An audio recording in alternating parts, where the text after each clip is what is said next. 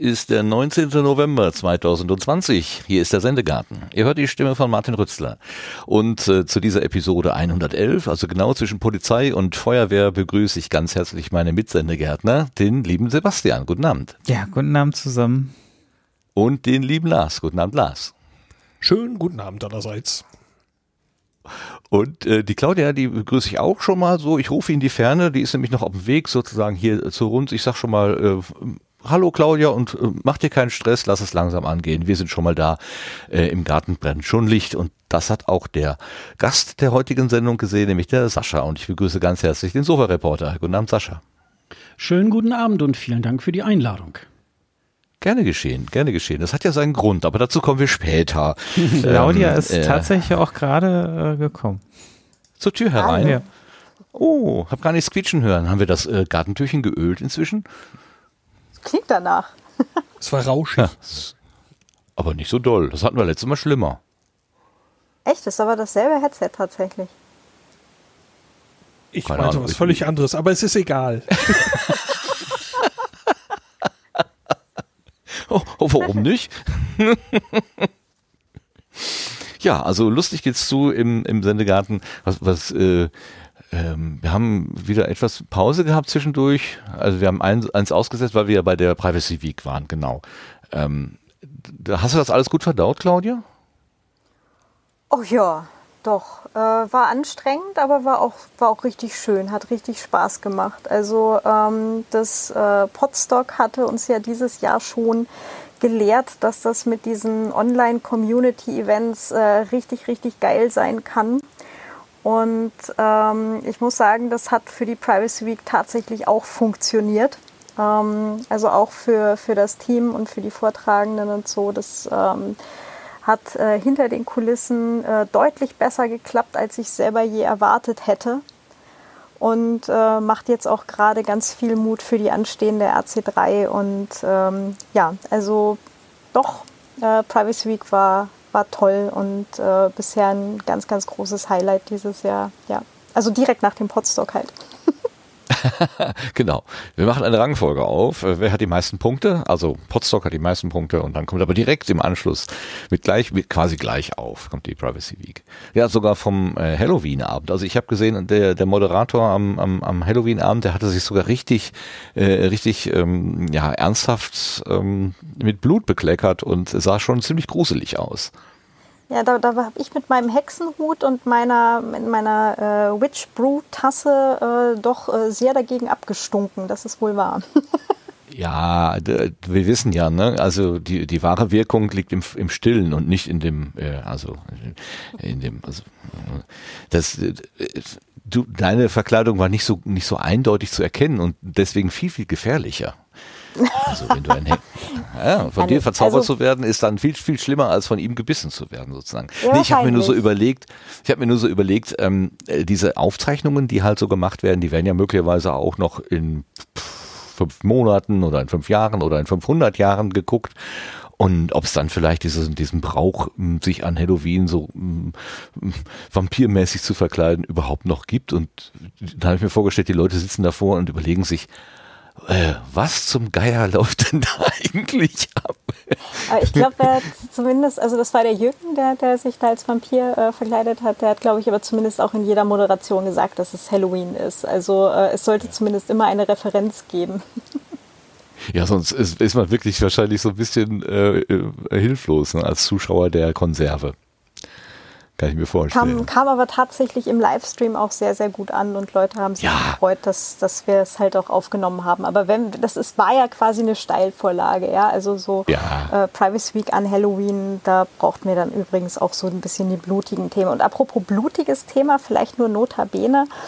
Äh, die Judith, äh, die manche Leute ja hier auch äh, kennen aus oh. der ähm, aus der PodcasterInnen-Bubble hat einen Vortrag gehalten, äh, Bloody Data, ähm, an Halloween tatsächlich, ähm, wo es dann halt um das Geschäft mit Zyklus-Apps ging. Da hatten wir ja ähm, schon beim letzten Kongress mal gemeinsam äh, eine Podcast-Episode zu aufgenommen. Und da gab es jetzt dann halt das Update. Und äh, sie hat tatsächlich die äh, im Stream die allermeisten Zugriffe über die gesamte Woche gehabt. Also sie hat tatsächlich ähm, sowohl Bruce Schneier als auch Cory Doctorow als auch Max Schrems geschlagen. Oh, wow. Also nur um es mal gesagt zu haben, ne, also äh, erstens äh, ein, ein Talk über Zyklus-Apps und zweitens gehalten von einer Frau hat äh, die alten weißen Männer äh, allesamt in die Tasche gesteckt. Ja, es ist eigentlich schade, dass das also so erwähn, erwähnenswert ist. Ich hätte eher gedacht, das, das liegt einfach am, am, am Thema, was eben die Hälfte der Menschheit durchaus interessiert. Ne? Also die, die, mindestens die Hälfte. Nein, ja, 52 genau. Prozent, sogar die Mehrheit äh, der Menschheit äh, auf jeden Fall interessieren sollte. Klar. Genau, plus äh, alle weiteren Personen, die äh, menstruieren oder äh, Zyklus-Apps haben. Und wie wir auch gelernt haben, und das war für mich jetzt tatsächlich auch neu, und ähm, dass es äh, Zyklus-Apps für Männer gibt, äh, die darüber ihre Frauen kontrollieren oder Freundinnen. Das heißt, die tragen dann bei sich äh, immer ein, wann die Frau oder Freundin halt ihre Tage hat und ähm, haben darüber halt eine entsprechende Kontrolle über den Körper der Frau. Aha. Ähm, ja, es gibt so Dinge in dieser Welt, die kann ich mir so nur so schwer vorstellen irgendwie. Wozu? Was? Äh naja, wenn du halt wissen willst ähm, oder, oder kontrollieren möchtest, ähm, ob oder wenn, wann äh, deine Frau oder Freundin schwanger wird oder ähm, ob sie auch wirklich die Pille nimmt oder eben auch wirklich nicht die Pille nimmt etc., ähm, hast du dadurch natürlich ein gutes, äh, einen guten Hebel. Ja, ich, äh, ich würde dann eigentlich denken, wenn, dann ist das eine Sache, die man gemeinsam überlegt und äh, reden würde helfen möglicherweise und nicht. Aber in, in was, denn, was weiß ich Welt? schon? was weiß ich schon von was weiß ich schon von Menschen? Nichts. Ja, ja, ja. Das, äh, die Erkenntnis habe ich auch immer wieder. Also dass ein, so. dass ein Landwirt den Zyklus seiner Kühe äh, überwacht und den richtigen Moment für die Insemination oder so finden will, das verstehe ich ja gerade noch. Ja, also das ist einfach ein Wirtschaftsbetrieb. Aber im menschlichen Zusammenleben, ähm, äh, da fehlt mir jeglicher äh, ich war, nee, ich, eigentlich halte ich mich für fantasievoll, aber da hört es irgendwie auf. Ich komme da nicht hinter. ja, aber leider, leider, dann ist es halt so. Ich möchte dann nicht diejenige Person sein, über die da Daten gesammelt werden. Also ähm, nee, nee, ist, so, ist ne, also einfach mal in die andere, kurz mal eben in die andere Perspektive gehuscht. Da ist jemand, der quasi äh, äh, über meine biologischen Rhythmen dann am Ende besser Bescheid weiß als ich selber oder zumindest genauso gut. Ja, das kann aber übrigens auch nicht nur dein Partner sein oder Ex-Partner, ähm, sondern ähm, es gibt halt auch genug Apps, die diese Daten äh, weiterverkaufen und dann ist das halt im Zweifelsfall dein Arbeitgeber äh, oder halt auch äh, das Land, in dem du wohnst, ähm, dass diese Daten dann dazu verwendet, zum Beispiel ähm, äh, um bei einer Abtreibungsklinik nach äh, nach Ärztepfusch quasi äh, Ausschau zu halten, um einen Grund zu haben, die letzte verbliebene Abtreibungsklinik im Land zu schließen. Ähm, das heißt, äh, es gibt halt nicht nur eben im privaten Bereich eine Kontrolle darüber, sondern eben auch im wirtschaftlichen bzw. im staatlichen Bereich eine Kontrolle über Zyklus-Apps oder anhand der Daten äh, aus Zyklus-Apps, die eben von den App-Herstellern äh, dann entsprechend verkauft werden. Also ganz große äh, Empfehlung für alle, die sich mit dem Thema noch nicht auseinandergesetzt haben. Es lohnt sich durchaus, sich äh, diesen Talk ähm, von der Privacy Week 2020 von der Judith da mal anzuschauen. Ist auf media.ccc.de. Ja. Ich glaube, so ein, ein Fazit für die, äh, so, so als Takeaway, Papier und Bleistift ist nicht die allerschlechteste Lösung. Richtig. Mann, also die Beispiele, die du gebracht hast, sind ja noch schlimmer. Also in meinem Kopf war so, ja, die Süßwarenindustrie wird sich dafür interessieren. Ne? Wann können wir denn geeignete Werbung einblenden? Ne?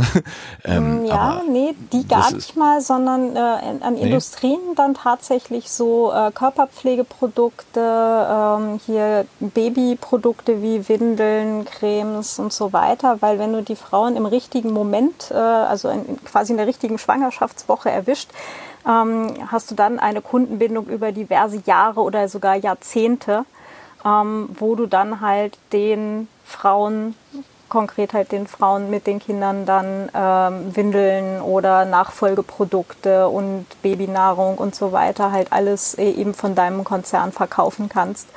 Ähm, das heißt, ähm, die äh, Daten von Schwangeren sind im Vergleich zu Daten von Nichtschwangeren äh, nochmal um ein Vielfaches mehr wert, wobei wir da halt wirklich im äh, Cent beziehungsweise knapp über 1 Euro Bereich sind pro Datensatz. Also das ist letztendlich nichts. Das heißt, sie bezahlen einmal 1,10 Euro oder was es war, ich weiß es jetzt gerade nicht genau, also ein bisschen über einen Euro, ähm, um den Datensatz einer Person zu kriegen, ähm, halt äh, eben im, im Großeinkauf mit, äh, weiß ich nicht wie viel, 1000, 100.000 zeitgleich. Und ähm, was für die natürlich, für einen Großkonzern, was sind 100.000 Euro? Ja, jetzt einfach nur mal so als Zahl in den Raum geworfen. Ähm, das ist Portokasse, ja, und äh, dafür kriegen sie halt die Daten von Menschen, die sie dann halt für die nächsten Jahre und Jahrzehnte zu KundInnen machen. Funktioniert das wirklich so einfach? Also im, am richtigen Tag die richtige, äh, was weiß ich, äh, das richtige Produkt hinhalten und fortan äh, ist die Person auf diesen einen Hersteller gebucht. Also es ist nicht ein Tag, sondern es sind, äh, da gibt es auch Forschung drüber. Da hat äh, nicht nur Google zum Beispiel sehr viel Geld rein versenkt, äh, sondern halt auch andere ähm, Werbeexpertinnen. Ähm, sondern ich glaube, man braucht, was sind es, sieben bis zehn oder ich glaube auch äh, bei manchen Produkten sind es halt auch äh, wie, so und so viele ähm, Male, dass ein Produkt einer Person äh, gezeigt worden sein muss, bis die dann halt auch wirklich äh, in Anführungsstrichen anbeißt. Und ähm, also da gibt es halt wirklich Forschung dazu und das wird sich dann halt auch entsprechend zunutze gemacht. Und ähm, wenn die halt wissen, in welcher Schwangerschaftswoche eine Person ist, äh, dann wissen sie natürlich auch, zu welchem Zeitpunkt sie anfangen müssen, halt äh, entsprechende Produkte halt vorzuzeigen, äh, damit es dann halt zum richtigen Zeitpunkt zu einer Kaufentscheidung halt kommt. Und äh, das Problem, und da ist jetzt vielleicht noch ein weiterer Aspekt nur ganz kurz angerissen, ähm, das Problem ist, wenn man einmal in dieser Werbemaschinerie als Person drin ist, dann kommst du da halt auch so schnell nicht wieder raus. Und das ist für Menschen, die vielleicht eine Fehlgeburt hatten und das Kind verloren haben, halt psychisch ganz besonders belastend, wenn die dann halt immer weiter irgendwelche Babywerbung angezeigt kriegen. Das heißt, ähm, wenn das Ganze dann halt nicht so durchläuft, wie die Werbemaschinerie das eigentlich gerne hätte, sondern es eben halt äh, aus welchen Gründen auch immer dann halt ähm, zu einem, zu einem Abbruch kam, also äh, auf Seiten der Person, entweder tatsächlich gewollter Schwangerschaftsabbruch oder halt Kind verloren, ähm, dann äh, hat, hat man hinterher dann natürlich noch die ganze psychische Belastung. Überhaupt nicht schön. Nein, gar nicht schön. Nee. nee. Ja, super. Stimmung im Eimer. Klasse. Sorry ähm, äh, besseres Thema. Nein. ist ja völlig berechtigt. Ähm, also es ist kein lustiges Thema. Und wir sind ja nicht nur lustig hier. Ist ja, äh, ich finde das ähm, durchaus gut. Ähm, auch wenn wir das jetzt hier nicht auflösen können und äh, den, den Vortrag von Judith nicht wiederholen wollen und nicht können und auch nie wollen, aber einfach mal so einen Impuls zu setzen und äh, die Empfehlung zu geben. Wo finde ich das dann? Unter wo? Äh, media.ccc.de äh, da gibt es äh, Privacy Week 2020 äh, und der Vortrag heißt Bloody Data und ich glaube, für die Shownotes können wir den Link danach einfach kurz raussuchen. Klar. Blutige Daten. Uha. Na gut, das passt natürlich zu Halloween, aber nicht nur, also auch zum Thema äh, Privacy Week und ist ja ohnehin ein, ein, ein, ein dunkles Geschäft. Ein blutiges, ja, blutig weiß ich nicht. An dem Thema ja, aber ansonsten Werbewirtschaft Ach, hm. Wie kriegen wir denn jetzt die Kurve? Hm. Hat jemand einen Witz? Kann jemand einen Witz erzählen? Na gut, dann erzähle ich mal, was wir für Zuschriften bekommen haben. Oder eine Zuschrift, von der ich euch erzählen möchte. Da kommen wir zu der neuen Ernte.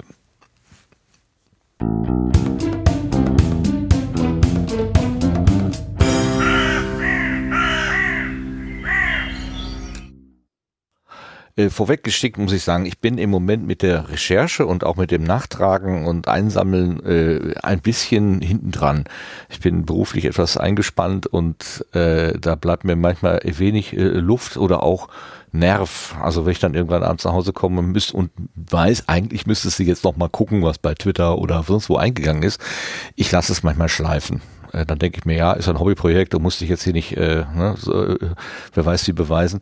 Und ähm, das ist mir zum Beispiel auch mit einem Hinweis vom, äh, vom Dirk äh, passiert, also nicht der Dirk äh, Prims, sondern der Dirk, den wir immer für Dirk Prims halten, der es aber nicht ist. Ähm, und der hat sich beim letzten Mal ähm, gewundert, dass über seinen Kommentar, den er geschrieben hat, nicht geredet wurde. Er hat gesagt, äh, er hat den Audiokommentar gespielt, aber nicht den, den ich euch gespielt, äh, eingereicht hatte. Und da möchte ich mich nochmal entschuldigen. Ich habe das schon persönlich gemacht, aber ich will nochmal sagen, äh, keine böse Absicht.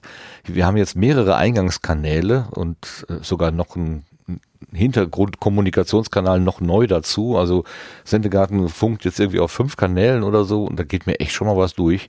Ist ehrlich gesagt, also nie wirklich ehrlich, glaubt es mir, ist keine böse Absicht. Äh, es passiert einfach und äh, im Zweifelsfall ähm, nochmal mit großen Buchstaben schreiben, dann kriege ich das vielleicht irgendwann mit.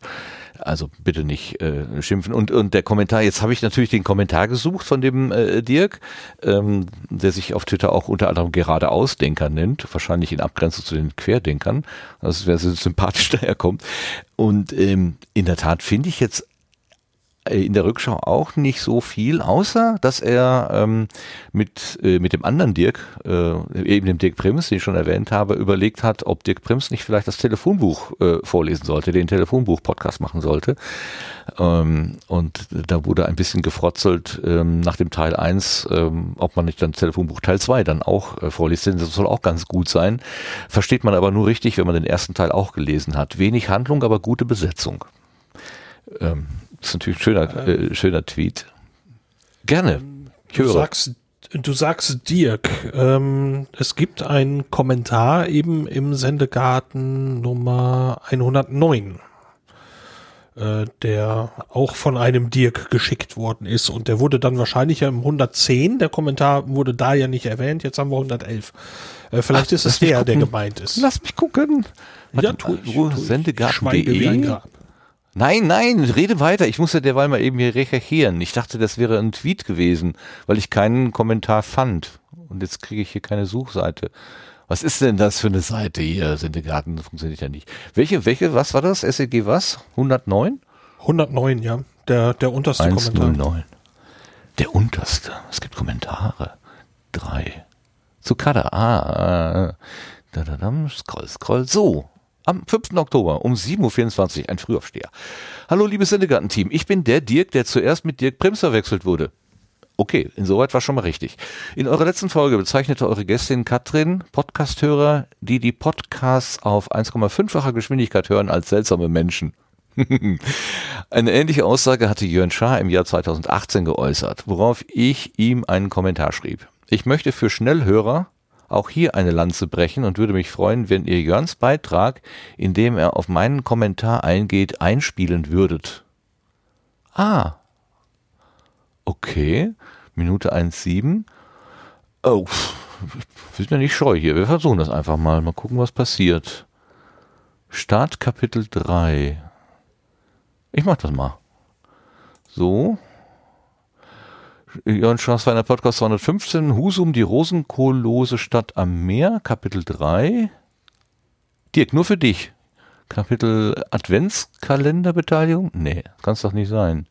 Doch? Ich starte mal. Was Und passiert? dann muss ich euch allen Das kann es doch nicht sein. Das war doch auch eine Minute sieben. Ein, ein vorher. Oder? Kommentare?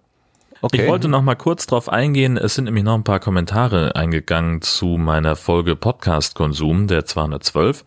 Ähm, denn da hat äh, jemand ein ganz, was ganz Wichtiges gesagt. Nämlich, äh, wenn ich, das war Dirk, äh, der geschrieben hat, äh, dass ich einigen Podcast-Hörern Unrecht tue, wenn ich sage, dass man es gleich lassen kann, wenn man Podcasts mit 1,5-facher Geschwindigkeit hört. Weil erst zum Beispiel jemand sagte, er hört nicht viele Podcasts und wenn dann ausschließlich im Auto auf dem Weg zur Arbeit, äh, weil er zu Hause einfach nicht auf die Idee käme, sich Kopfhörer aufzusetzen und auch im Urlaub ähm, verbringt er ja die Zeit mit seiner Frau, deswegen ist da Podcast hören auch äh, raus. Ähm, und da läuft dann einiges auf bei ihm und äh, deswegen hört er alles auf anderthalbfacher Geschwindigkeit. Ähm, und hört dabei auch aufmerksam zu. Und er fühlt sich, äh, so lese ich es raus äh, von meiner Aussage, dann kann man es auch sein lassen, äh, so ein bisschen angegriffen. Ähm, denn er sagt, entweder hat er dann die Wahl, es ganz zu lassen oder einige Podcasts rauszuschmeißen aus seiner Aboliste und das möchte er beide nicht. Ähm, insofern könnte ich es doch auch als Anerkennung sehen, dass er auch meinen Podcast hört und den nicht aus Zeitmangel hinten runterfallen lässt. Das stimmt.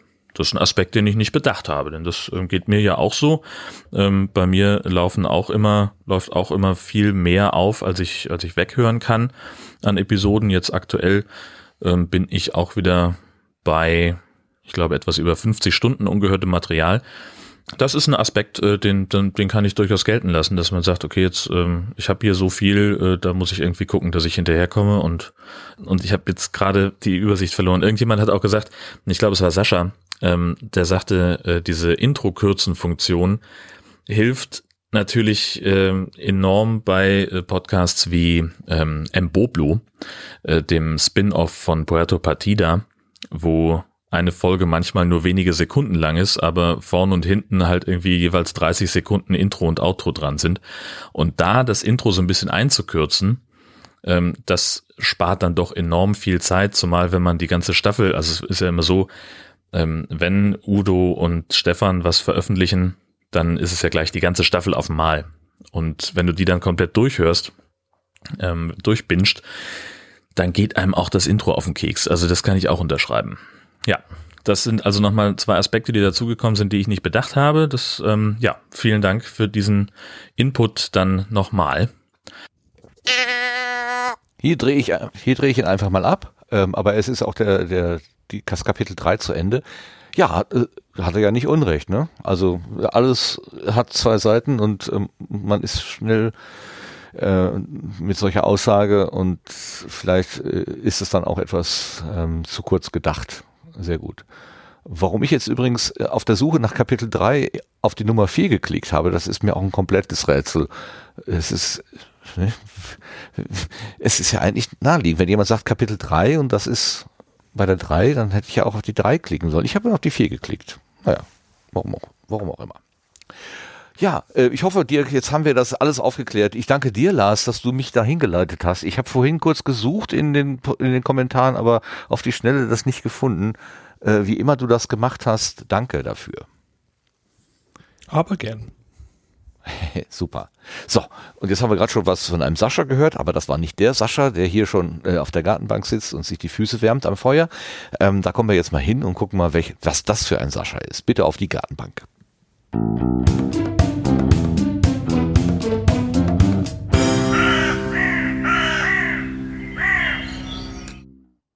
Da sitzt der Sofa-Reporter, so nennt er sich selber, Sascha. Ähm, wo hast du diesen wunderschönen Begriff her? Sofa-Reporter gefällt mir ausgesprochen gut. Das kommt aus ähm, ja meiner Anfangszeit bei Twitter. Ähm, das ja, gut, beim Tatort macht man es ja teilweise noch, aber das ist, als es noch so, so ähm, Sendungen gab wie Wetten das oder so irgendwie, ähm, da hat man ja dazu auch immer gerne getwittert und dann habe ich so auch überlegt, ja, wie soll ich mich da nennen? Ja, ich sitze da ja eigentlich wie so eine Couch Potato ähm, auf dem Sofa. Ja, dann könnte ich mich doch eigentlich Sofa-Reporter nennen, weil ich dann wie so ein Reporter auch ähm, über das eine oder andere bei Twitter irgendwie schreibe. Und so ist dieser Name irgendwie zustande gekommen und ich äh, habe das auch tatsächlich so ein bisschen fortgeführt, dass ich auch in allen Kanälen unter diesem Namen auch äh, dann auch zu finden bin. Also bei Facebook, bei Instagram zum Beispiel, aber eben halt auch bei Twitter. Das ist so eigentlich so mein, mein Hauptkanal, über den ich äh, dann sozusagen irgendwelche Dinge spiele, äh, die mir wichtig sind. Und der war überall noch frei, der, der Begriff Sofa-Reporter? Musste nicht Sofa-Reporter ja, 01 oder so heißen? Nee? Das war so 2012 ungefähr. Oh, und ähm, oh, ja. das, ähm, das war noch ganz gut, äh, das war noch gut zu kriegen, ja. Das hatte ich dann mhm so ausprobiert. Also das, äh, das war wirklich, ähm, ging gut. ich finde das, ich finde den einfach so von äh, so, so in sich so schön widersprüchlich, weil also ein Reporter ja, ist ja eigentlich jemand, genau, der genau. Äh, Reporter, Reporterin, also das muss jetzt nicht die männliche Form sein, aber ne, Menschen, die so äh, draußen, da wo was weiß ich, wo die Scheune brennt oder wo das Wasser über den Deich läuft oder so, also da, wo es ungemütlich ist. Ähm, und auf dem Sofa ist es gerade genau das Gegenteil. Und äh, die, du hast, bringst da zwei Begriffe zusammen, die eigentlich nicht wirklich zusammen äh, in meinem Kopf äh, zusammenpassen, aber äh, du hast es so schön kombiniert. Das gefällt mir gut. Ja, das ja, finde ich auch. Mag ich auch sehr gerne.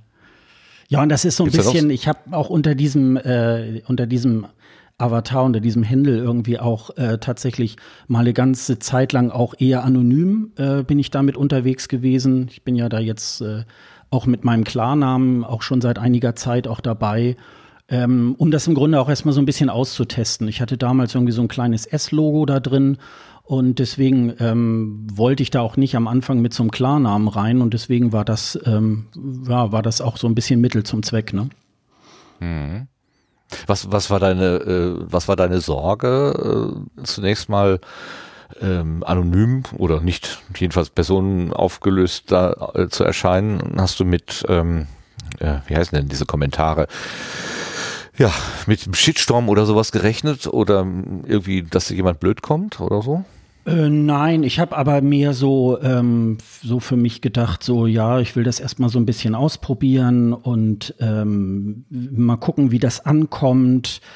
Ähm, also war da auch so ein bisschen vorsichtig damit, auch vielleicht so ein bisschen, ja, äh, wollte da jetzt sozusagen auch nicht äh, äh bei meiner Arbeit sozusagen auch da zunächst in Verbindung gebracht werden. Jetzt mittlerweile weiß das eigentlich auch da jeder.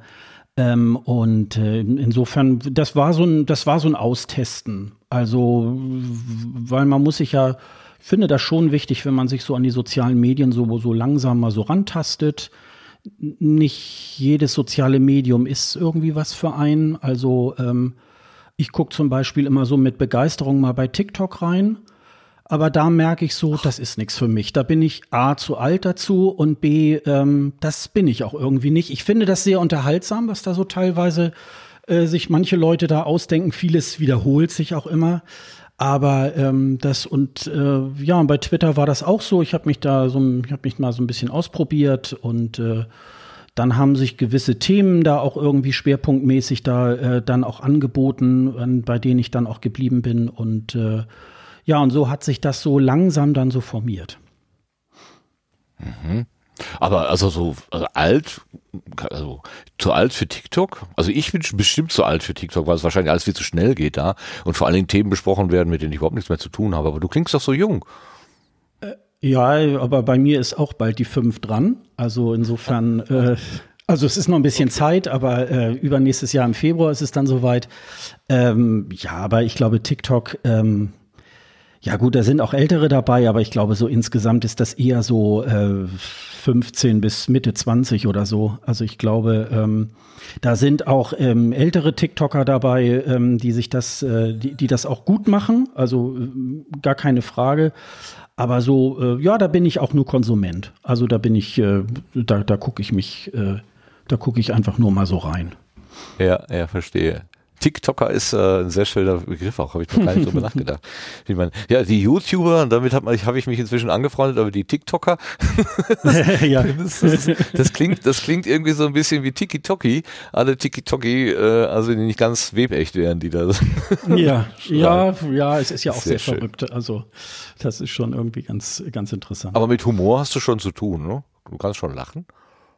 Ja, ja, na ja, ja, ich gehe nicht, ich gehe nicht äh, zum Lachen in den Keller. Also das, äh, das, das, das ist schon, äh, äh, das, ich bin schon, ich bin schon lustiger, ähm, hoffe ich jedenfalls äh, und auch lebensfroh und insofern, ähm, das, da habe ich überhaupt gar keine Probleme damit. Also habe ich nämlich vorhin noch gedacht. Ich habe, äh, also du machst ja den Podcast ESC Green Room mhm. ähm, der sich um den ESC dreht, um das schon mal vielleicht vorwegzunehmen.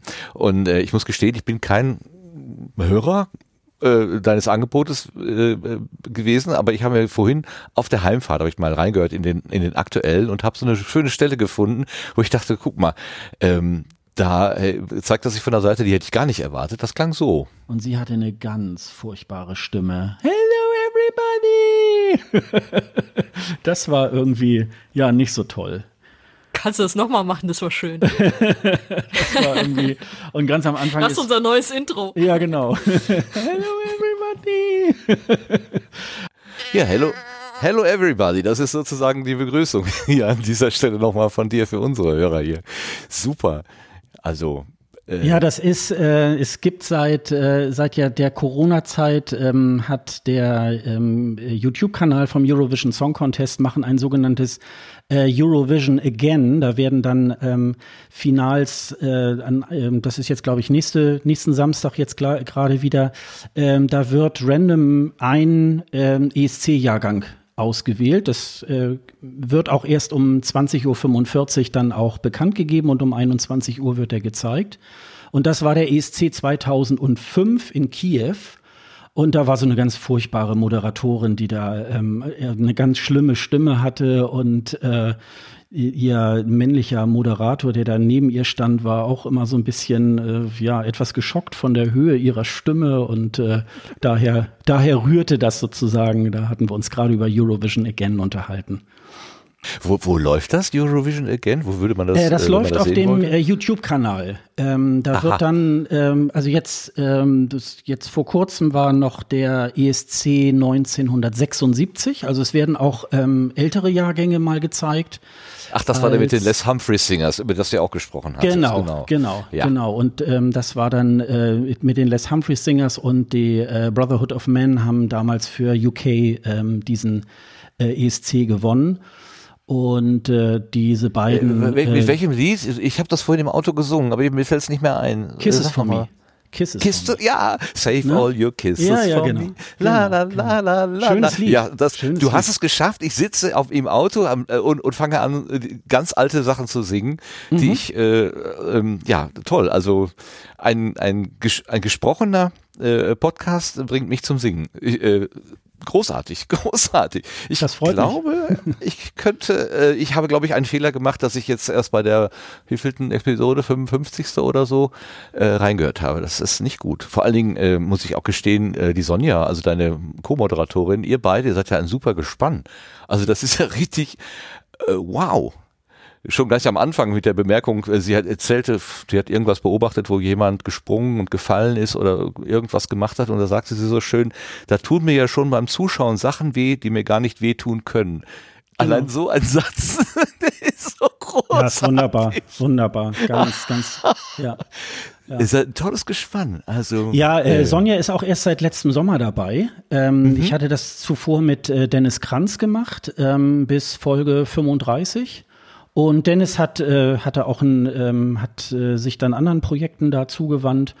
Und ähm, ja, und das war wirklich so zeitgleich. Also ähm, Sonja kannte ich schon so ein bisschen. Wir haben, wir haben uns auch schon diverse Mal, also eigentlich haben wir uns äh, immer in Amsterdam getroffen bei Eurovision in Concert. Das findet immer jedes Jahr im April ähm, in Amsterdam statt. Da haben wir uns äh, die beiden Male auch getroffen, haben aber auch viel so immer mal geschrieben und so. Und ich hatte damals ähm, auch ihren Podcast gehört, die ähm, äh, die Popmillionäre, der ist ähm, leider dann eingestellt worden. Äh, den hat Ach, sie schade. zusammen mit dem. Gab es da Anleitungen zum Reichwerden?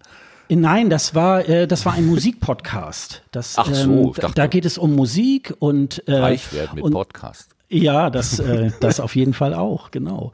Und äh, ja, und äh, irgendwie war das so zeitgleich. Äh, Dennis ist dann ausgestiegen mit der Saison 2019 und ähm, Sonja schrieb mich in dem Moment äh, an, ähm, ja, ob wir nicht vielleicht im folgenden Jahr vielleicht, sie hat einen Blog, der nennt sich bleistiftrocker.de, äh, wo sie auch über Musik schreibt und ob wir da nicht eine kleine Kooperation zwischen ihrem Blog und unserem Podcast irgendwie machen könnten. Und dann habe ich ihr zurückgeschrieben, ähm, ja Sonja, wie wär's, wenn du eigentlich, äh, wenn du mitmachen würdest beim ESC Green Room, weil Dennis hat jetzt gerade aufgehört und äh, ja, da hat sie erstmal, glaube ich, äh, einen Moment noch überlegt und äh, dann haben wir uns äh, dann mal kurz zusammengeschaltet, haben so ein paar Sachen miteinander besprochen, ähm, ob, äh, ob sie Lust hätte und ja und äh, und dann sind wir letztes Jahr im Sommer sind wir dann zusammen gestartet. Super. Das, also, da muss ich wirklich sagen, es klingt wirklich so, als hättet ihr euch gesucht und gefunden. Äh, mhm. Großartig, ganz großartig. Ähm, also, also es gibt ja selten so, so Gelegenheiten oder manchmal gibt es so Gelegenheiten, wo man dann jemanden hört und denkt, oh, das ist aber äh, also einerseits mutig und andererseits äh, sympathisch und ähm, das war bei Sonja gerade so wirklich der Fall, auch wo sie so, so sagte, ach mhm. ja, ähm, wenn doch mal diese scheiß Pandemiezeit wieder vorbei ist und wir uns alle mal wieder so richtig anfassen können und dann so im nächsten Satz, ey, nicht, dass sie mich jetzt alle anfassen sollen. So, so, was habe ich da gerade gesagt? Jetzt muss ich wieder korrigieren. Herrlich, herrlich, herrlich. Ja. Einfach ja. sehr schön. Ja. Nee, also ähm, ja, sie ist manchmal sehr hintergründig und manchmal höre ich erst beim Abhören unseres Podcasts, wenn ich dann noch mal so gucke, ob alles in Ordnung ist, dann denke ich so, oh, da hast, das hast du jetzt gar nicht gemerkt. Da hatte sie mir dann wieder irgendwas untergejubelt wo ich dann so dachte, ähm, oh ja, genau. Auf jeden Fall. Nein, das ist also und das ist auch nicht einfach. Es ist äh, äh, menschlich muss man ja äh, gut zusammenpassen und du musst natürlich auch irgendwie äh, Leute dann haben, die auch bereit sind, so auch so ein Turnus. Wir machen äh, also bei uns ist, dass wir sagen, also jeden Monat kommt eine Folge äh, raus und in der Hochzeit des ESC dann sicherlich auch mehr. Und so diese, diesen Output, den, äh, zu dem muss man natürlich dann auch bereit sein. Und da muss man natürlich auch Leute finden oder jemanden finden, der da irgendwie mitzieht. Ähm, und das ist überhaupt gar kein Problem bei uns. Und ähm, das äh, funktioniert Ihr habt beide super. diesen ESC Spleen oder er hat das ESC-Fieber ja, oder wie auch immer. Ne? Also ja. ich, ich, aber ja. ich habe ja ungefähr, also mein Kenntnis vom ESC ist ungefähr diese hier. Ein welche Brede, ein welche Liebe. da ist es bei mir aufgehört. Also weiter bin ich nicht. Mhm. ähm, klar, äh, hier, ähm, wie heißt denn unser Blödelbade, der, der, der mit den orthopädischen Strümpfen, wie hieß er denn noch? Gildo Horn, äh, Gildo genau. Horn. Äh, Gildo Horn. Das, das Spektakel habe ich natürlich auch mitbekommen, aber ansonsten ist das eher sowas, was ich früher schon wenig verfolgt habe und jetzt äh, im Alter noch weniger. Ähm, wobei ich das mhm. nicht ähm, aus so einer, aus so einer, sag mal, Perspektive kommt, ach, das ist ja alles nur, äh, was weiß ich, Quatsch, was da gemacht wird. Ich äh, äh, habe da schon, also ich glaube schon, dass das mehr ist als einfach nur irgendwie äh, eine eine beliebige Show. Ähm, mhm. Aber vielleicht kannst, kannst du so ein bisschen erklären, was das Besondere denn eigentlich ist. Ich habe zum Beispiel auch in deiner Twitter-Biografie gelesen, Eurovision is a Lifestyle. Das musst du ja auch mhm. erstmal, musst ja erstmal für mhm. dich spüren. Warum ist das bei dir so? Was ist das ja. Besondere daran?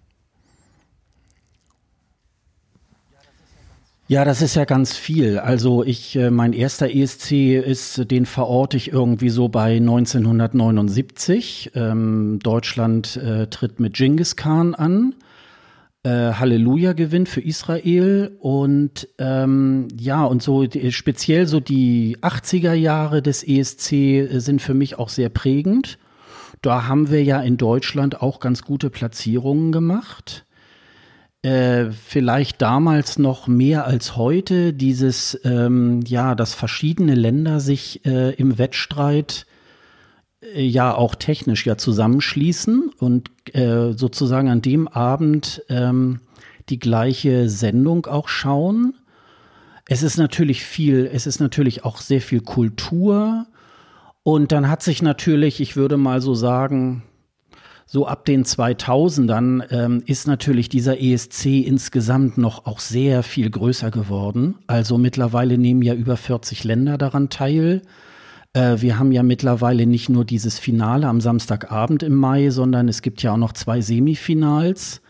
Äh, bei denen sich ja bis auf die Big Five, also Deutschland äh, ist immer gleich automatisch immer im Finale ähm, mit, mit anderen Ländern noch zusammen. Und da gibt's halt zwei Semifinals, wo eben halt noch äh, ausgesiebt wird, weil ähm, das Finale kann natürlich nur 26 äh, Länder irgendwie halt fassen an so einem Abend, weil sonst wären wir irgendwie morgens um vier irgendwie fertig. Hätte ich jetzt als ESC-Fan nichts dagegen, aber ich glaube, der normale Zuschauer sagt sich dann so, mittlerweile gehen, geht ja so ein Finale auch vier Stunden. Aber wir haben doch auch gar nicht viel mehr Länder in der EU. Also 26, 28 maximal, äh, ne? Naja, es sind ja, ja, es sind ja, es ist ja nicht, es ist ja nicht EU Aha. in dem Sinne, sondern es sind ja die Mitgliedstaaten der äh, European Broadcasting Union. Ähm, das ist, äh, das sind Mitgliedsländer eben halt aus der EU, aber eben auch aus Nordafrika oder ähm, deswegen ist Ja, auch richtig. Israel dabei. Ähm, Australien ist noch so eine, so eine andere Geschichte. Australien ist eigentlich nur assoziiertes äh, Mitglied. Das, die werden aber seit äh, fünf Jahren äh, dazu ähm, extra eingeladen, weil man das gerne möchte. Ähm, es könnte zum Beispiel Radio Vatikan könnte auch äh, einen Beitrag Das wär's schicken, ja. weil äh, Radio Vatikan, Schön. ja ja genau, Und Radio Vatikan ist ja auch in der EBU. Und ähm, deswegen äh, sind halt auch Länder dabei, wo man denkt, hä, die sind doch gar nicht in der EU, also weil es ähm, das ist ja eben halt auch so, wenn so Leute European Song Contest sagen, das ist einfach schon vom Namen her verkehrt, weil es ist Eurovision und Eurovision ist ja sozusagen dieses Programmnetzwerk innerhalb der EBU, wo äh, so technischer Austausch stattfindet und eben halt auch ähm, inhaltlicher Austausch. Und äh, deswegen hat man gesagt, wir machen Liederwettbewerb und der wird dann, äh, der nennt sich dann Eurovision Song Contest. Also das ist jetzt nicht die Eurovision, die ich vom Samstagabend Dalli Dalli oder so, nee, die äh, wetten das. Äh, da, Auch, da, da, da, auch, die, da, die, da. Und wir schalten uns zusammen Genau. mit den Freunden aus Österreich Genau. und der Schweiz. genau, ja, aber da ist ja genau, nicht das vom Vatikan die. Rede gewesen, Ähm, jemals. Und von Israel. Äh, nein, da ist äh, äh, das, da, ähm, es müssen auch bei einer Eurovisionssendung nicht unbedingt äh, 40 Länder sich gleichzeitig zuschalten. Also meistens ist das, wir kennen das ja noch so von Wetten das und so weiter. Da sind eben halt ORF, äh, äh, ZDF und äh, SRG dann irgendwie halt mit zusammengeschaltet. Ich glaube, SRG ist ja dann irgendwann ausgestiegen aus der Sendung. Und ähm, das ist auch schon eine, also immer dann, wenn diese, wenn diese Hymne irgendwie äh, Tedeum dann kommt, äh, dann sind da immer mindestens zwei Länder irgendwie halt zusammengeschaltet. Und ähm, ja, und das ist eben halt sehr, sehr weit. Beim 1980 hatten wir sogar mal äh, einen Beitrag aus Marokko. Ähm, also ähm, die sind auch in der EBU und äh, damals hat dann ähm, damals war dann Israel ähm, in diesem Jahr nicht dabei und dann hat sich Marokko gesagt, ja, dann äh, sind wir dann dann sind wir da auch mal dabei. Das war leider nur ein ganz kurzes Gastspiel. Die sind dann ähm, leider nie wiedergekommen. Aha. Okay, also äh, alles ein bisschen größer und vielleicht äh, äh, muss man sich etwas tiefer in die EBU sozusagen reinbegeben, um, um zu verstehen, was da eigentlich passiert. So ein bisschen wie so ein äh, Fußballturnier, wo manchen, wo, man- wo man sich manchmal auch fragt, was haben die denn jetzt eigentlich da verloren? Weil es einfach so bestimmt worden ist. Von irgendwie. Ja. Okay. Ja, Und, es äh, ist natürlich, also gerade diese Entscheidung mit, ach so, hm? Ja, ich, äh, ich zuckte gerade, weil mein Ton gerade so ein bisschen bröselt. Äh, aber da schreibt der Sebastian gerade auch irgendwas. Äh, na gut, allgemeines Problem. Wir, wir ignorieren das einfach. Schau mal, wie weit es geht. ähm, die Frage, warum, warum hat die EBU oder ich meine, die EBU ist der Veranstalter, also die Euro, European Broadcasting Union veranstaltet den Eurovision Song Mhm. Contest. Warum eigentlich? Gibt's Genau, da, weißt genau. du, die Historie so ein bisschen? Ja, das ist einfach, äh, man hat, äh, man hat damals, ähm, äh, das ist jetzt 65 Jahre her, das hatte sich ja jetzt gerade gejährt, ähm, sind die, ähm, hat, haben sich Vertreter der EBU ähm, irgendwie überlegt, ähm, ja, wir ähm, sind jetzt zusammengeschlossen und wir, wir wollen irgendwie eine Schaltmöglichkeit ähm, uns suchen. Und ähm, da müssen wir irgendwie was machen. Da muss irgendwie eine gewisse Grundlage dabei sein. Also es war ähm, tatsächlich eher so dieser technischen Natur, weil ähm, das hätte, weiß ich nicht, Ringelreihen auch sein können oder so. Es, äh, nur es bot sich eben halt an, einen Songwettbewerb ähm, zu veranstalten. Und da hat man dann entschieden, ähm, ja, wir probieren das mal, wir probieren das mal irgendwie aus und äh, lassen diesen ähm, Eurovision Song Contest mal ähm, ins Leben rufen. Und dann hat man ähm, im darauffolgenden Jahr 1956 das erste Mal im Schweizer Lugano ähm, den ersten Eurovision Song Contest ähm, ausgerichtet mit sieben Vertretern. War auch ähm, tatsächlich so ein so ähm, ja auch nie wieder so gewesen, weil jedes Land hat sogar äh, gleich zwei ähm, Kandidaten geschickt, weil eben halt auch noch nicht so viele Länder dabei waren. Es war wohl so, dass in dem Jahr ähm, einige Länder, da gehörten auch Großbritannien dazu, ich glaube Österreich auch, die ähm, da gab es so eine Deadline und die haben die dann leider verschwitzt und deswegen konnten die da in dem Jahr noch nicht mitmachen. Und dann hat man gesagt, okay, lassen wir da mal, ähm, lassen wir jeweils zwei äh, antreten. Das war für Deutschland in diesem Jahr dann Freddy Quinn und ähm, Walter Andreas Schwarz. Mhm. Kenne ich überhaupt und nicht. so ist das Ganze dann ins Rollen gekommen. Und wenn man sich das mal bei YouTube irgendwie halt anschaut, ähm, dann äh, ist das schon erstaunlich, zu was das geworden ist. Ne? Also ähm, ich mache immer jeden Morgen eine Reihe bei mir bei Twitter, die nennt sich äh, Good Morning Eurovision Village. Und ich habe dann da auch, äh, das ist dann immer, mache ich immer so ein gewisses Thema. Und da hatte ich dann eben auch mal, dass ich mal von 1956 bis heute alle Sieger dann auch mal jeden Tag mal einen davon äh, dann getwittert habe. Und da kann man schon irgendwie halt sehen, wie sich das dann auch sowohl musikalisch, aber auch so von der Größe und von ähm, ja, was da auf der Bühne passiert und so, das ist schon auch interessant. Und äh, ich habe ja nun die letzten zehn Jahre tatsächlich auch die Gelegenheit gehabt, äh, auch mal vor Ort immer zu sein. Und ähm, das dann auch so zu erleben, so in der Halle und so, das ist schon, das ist schon Wahnsinn mit den, mit den ganzen Fans, die darauf fiebern, dass es endlich losgeht und das, äh, das ist schon, das ist schon super. Es ist ein, Kon es ist ein Kosmos, der nicht so ganz zu erfassen ist, ähm, weil da, also wenn man da erstmal einsteigt, da, da, tun sich Welten und Universen auf, ähm, durch die ich immer noch durchsteige. Und ähm, aber es ist immer wieder, ist immer wieder äh, interessant, so den einen oder anderen neuen Aspekt dabei auch zu sehen. Also also gerade sagtest, das ist so eine Technik äh, oder so eine, ähm, es kommt daher, dass man eine Technik ausprobieren wollte. Da fiel mir ein, äh, Podcasting hat ja auch so ähnlich angefangen. Da gab es doch mal die äh, Daily Show oder so, ähm, auch um ähm, Entwickler am Entwickeln zu halten. Also da gab es jemanden, der regelmäßig äh, Content gemacht hat, damit eben äh, so ein Kanal am Leben und auch an der Weiterentwicklung gehalten wurde. Das, äh, da sehe ich gerade so eine gewisse Parallele. Ganz interessant. Mhm. Und ähm, mhm. jetzt, aber das, gut, das wäre ja so ein Motiv, ja, das ist eine technische Entwicklung, die muss gepflegt werden. Und das ist das eine. Und das andere ist, ähm, ja, das ist halt eine, eine Geldmaschine. Damit kann man mit, mit dem großen Ereignis, so wie Olympische äh, Spiele oder so, kann man Menschen binden, viel Geld verdienen, Prestige gewinnen.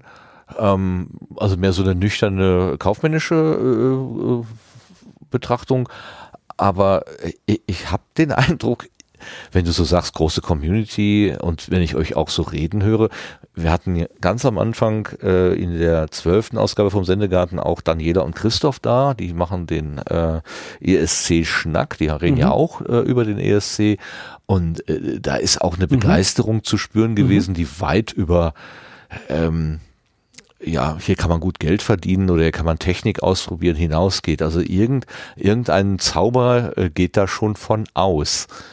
Ähm, was ist das Verbindende, glaubst du?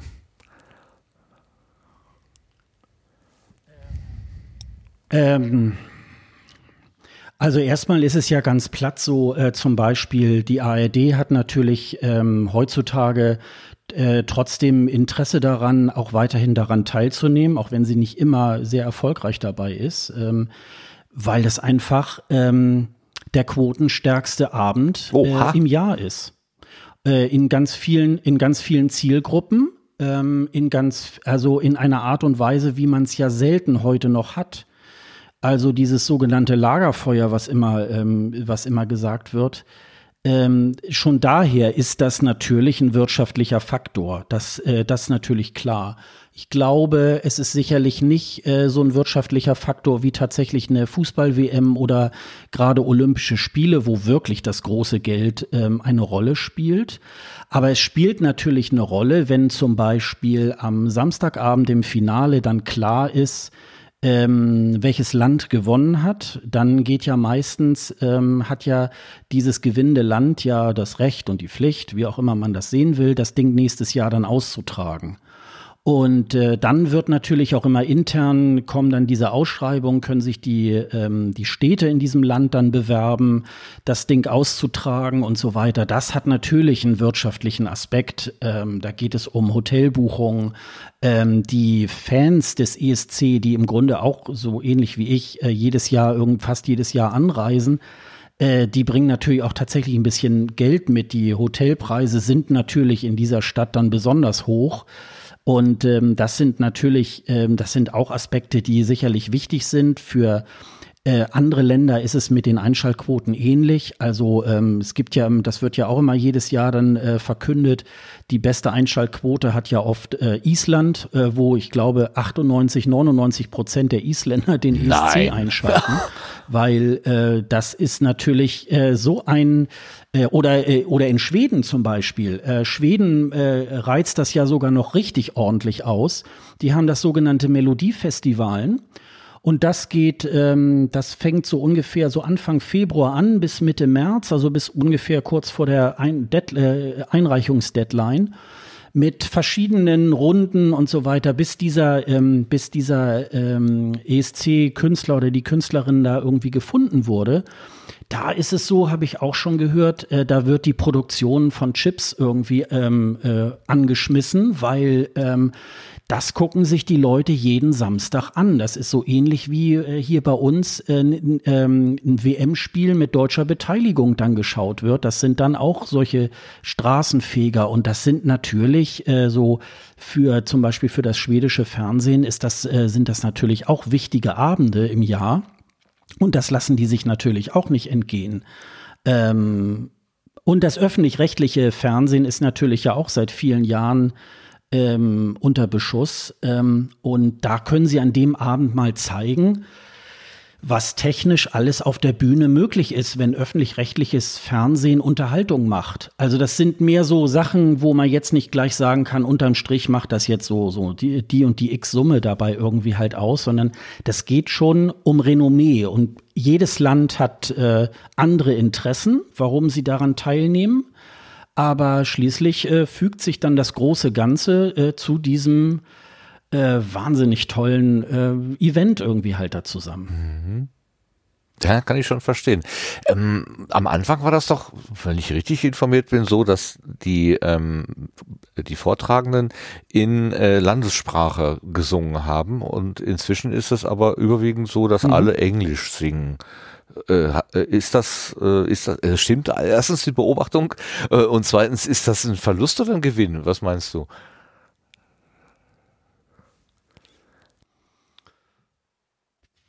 Also erstmal glaube ich, ähm, blöd finde ich immer, wenn sie so einen Mischmasch machen. Also ähm, sie machen dann oft so in der eigenen Sprache und dann führen sie dann noch immer irgendwie eine ja. englische Zeile mit ein. So diesen Mischmasch, das finde ich immer ein bisschen doof, weil ähm, unter normalen Umständen würde man das so eigentlich bei einem Musiktitel nicht so machen. Ähm, ich finde es, also ich kenne das, weil ich natürlich auch die, äh, die Vorentscheide dann auch im Internet verfolge aus den anderen Ländern, so ähm, in Island, in Schweden, äh, Norwegen, Dänemark macht ja, macht ja auch irgendwie schöne Vorentscheide und so weiter. Und da ist es dann häufig so, in Island haben sie es zum Beispiel, dass äh, in den Vorrunden, ähm, egal wie sie dann nachher, wenn sie gewinnen, auf der ESC-Bühne ähm, dann singen, müssen sie in den Vorrunden immer auf Aha. Isländisch singen. Das ist so eine Vorgabe, was ich eigentlich ganz schön finde. Ähm, sie bleiben leider dann nicht dabei, weil man immer so ein bisschen Angst hat, ähm, ja, so der Klang, also beim Isländischen finde ich, ist es, äh, ich finde es eine tolle äh, Musiksprache. Ja. Ähm, bei Finnland ist es dann auch schon so, das hört sich ja immer sehr abgehackt an, und so. Und ähm, ja, das möchte man dann irgendwie halt nicht, äh, nicht so gerne. Ich finde es äh, tatsächlich sehr viel schöner, wenn die natürlich in ihrer Landessprache singen. Also ähm, Deutschland hat das ja zum letzten Mal 2007 gemacht, als äh, Roger Cicero äh, für Deutschland angetreten ist. Seitdem äh, singen wir dann auch immer auf Englisch. Ähm, das ja, auch das Deutsche wird ja auch nicht immer unbedingt im Ausland als eine sehr äh, melodische äh, nee. Sprache angesehen. Und dann geht man natürlich lieber auf Nummer sicher und macht es natürlich in der englischen Sprache, die natürlich so im, im weltweiten äh, Gebrauch von Musik und so weiter, von Popmusik natürlich gelernt ist. Und ähm, da möchte man natürlich nicht so gerne ähm, ja ein Risiko mhm. eingehen. Ne? Ja, ja, hat dann aber so ein bisschen auch so ähm, äh, den, den Charakter verloren, äh, die die Unterschiedlichkeit oder auch die, die so so was heißt Unterschiedlichkeit? Das klingt ja so negativ. Also die, die Eigenheiten so ein bisschen halt darzustellen, ist ja ganz, ganz interessant zu hören, dass sich eine, die eine Sprache vielleicht mit Musik besser verträgt als eine andere. Ähm, ich kann mir schon vorstellen, dass Deutsch auch relativ hart mhm. klingt, äh, wenn jemand so, äh, je nachdem, wie, man kann das vielleicht auch, man kann vielleicht auch Deutsch weich singen, keine, Ahnung. Aber schwarzbraun ist die Haselnuss, äh, das ist mit Sicherheit mal für äh, englische mhm. Hörer äh, schon eine ziemliche Herausforderung. Also ich glaube, ich, ich glaube, es ist Großbritannien, das könnte aber auch, ähm, das könnten aber auch die USA sein. Ich habe es gerade, äh, ich weiß gerade nicht mehr genau, wer, wer von den Dozenten damals des Studiums gesagt hatte. Aber ähm, im englischsprachigen Raum ist Deutsch als äh, The Machine Gun Language bekannt. Mhm. Ähm, was Böse. zum Teil eben mit dieser Auslautverhärtung zu tun hat, aber eben einfach nicht nur, sondern ja, ähm, also es gibt elegantere Sprachen als Deutsch. So vom Sprach. Böse, böse. Ja, und es kommt ein bisschen auf die äh, auf die Komposition auch drauf an. Also ähm, ich habe schon oft festgestellt, da machen sie dann so in Vorentscheid, also äh, zum Beispiel, das das ist das ist immer so die die das der erste Vorentscheid, der so losgeht, das ist immer um die Weihnachtszeit des äh, des ähm, Festival Ikengis in Albanien. Eigentlich auch ein ganz tolles äh, Festival wo dann der Sieger nachher auch zum ESC darf. Da sind wirklich ganz gute Sachen dabei. Albanisch ist so vom Klang her auch eigentlich eine, eine schöne Sprache. Und dann denkt man, ja, ist irgendwie ganz schön. Und dann hört man Wochen später, ja, jetzt wird die und die dann doch lieber auf Englisch singen. Und es verschlimmbessert dann leider. Also man merkt, dass eine Sprache auch etwas ist, als wenn ich jetzt sozusagen Klavier gegen eine Gitarre austausche. Und ähm, ja, und Albanien hat auch oft mäßigen Erfolg nachher beim, beim ESC, was ich sehr schade finde, weil da tatsächlich, äh, da sind in manchen Jahrgängen richtig gute Sachen dabei, die dann leider auch im Semi dann hängen bleiben. Und das liegt letztendlich auch daran, weil man dann meint, ähm, man müsse jetzt auf Englisch ähm, das äh, jetzt machen, weil das internationaler ist. Und das ist leider so ein, so ein Trugschluss, ähm, weil das tut den Ganzen nicht gut. Und dann ist natürlich auch so ein bisschen, es gibt äh, einen sehr starken Überhang äh, beim ESC an ähm, schwedischer Popmusik. Also es werden in vielen Ländern, ähm, weil die natürlich dann auch irgendwann mal gewinnen wollen, ähm, äh, werden äh, schwedische Komponisten engagiert, ähm, die international sehr erfolgreich sind. Schweden ist da ja, was so äh, Popmusik angeht, äh, ziemlich weit vorne. Und dann hört sich das natürlich auch leider ähm, so zu einem Drittel dann ganz äh, sehr ähnlich an.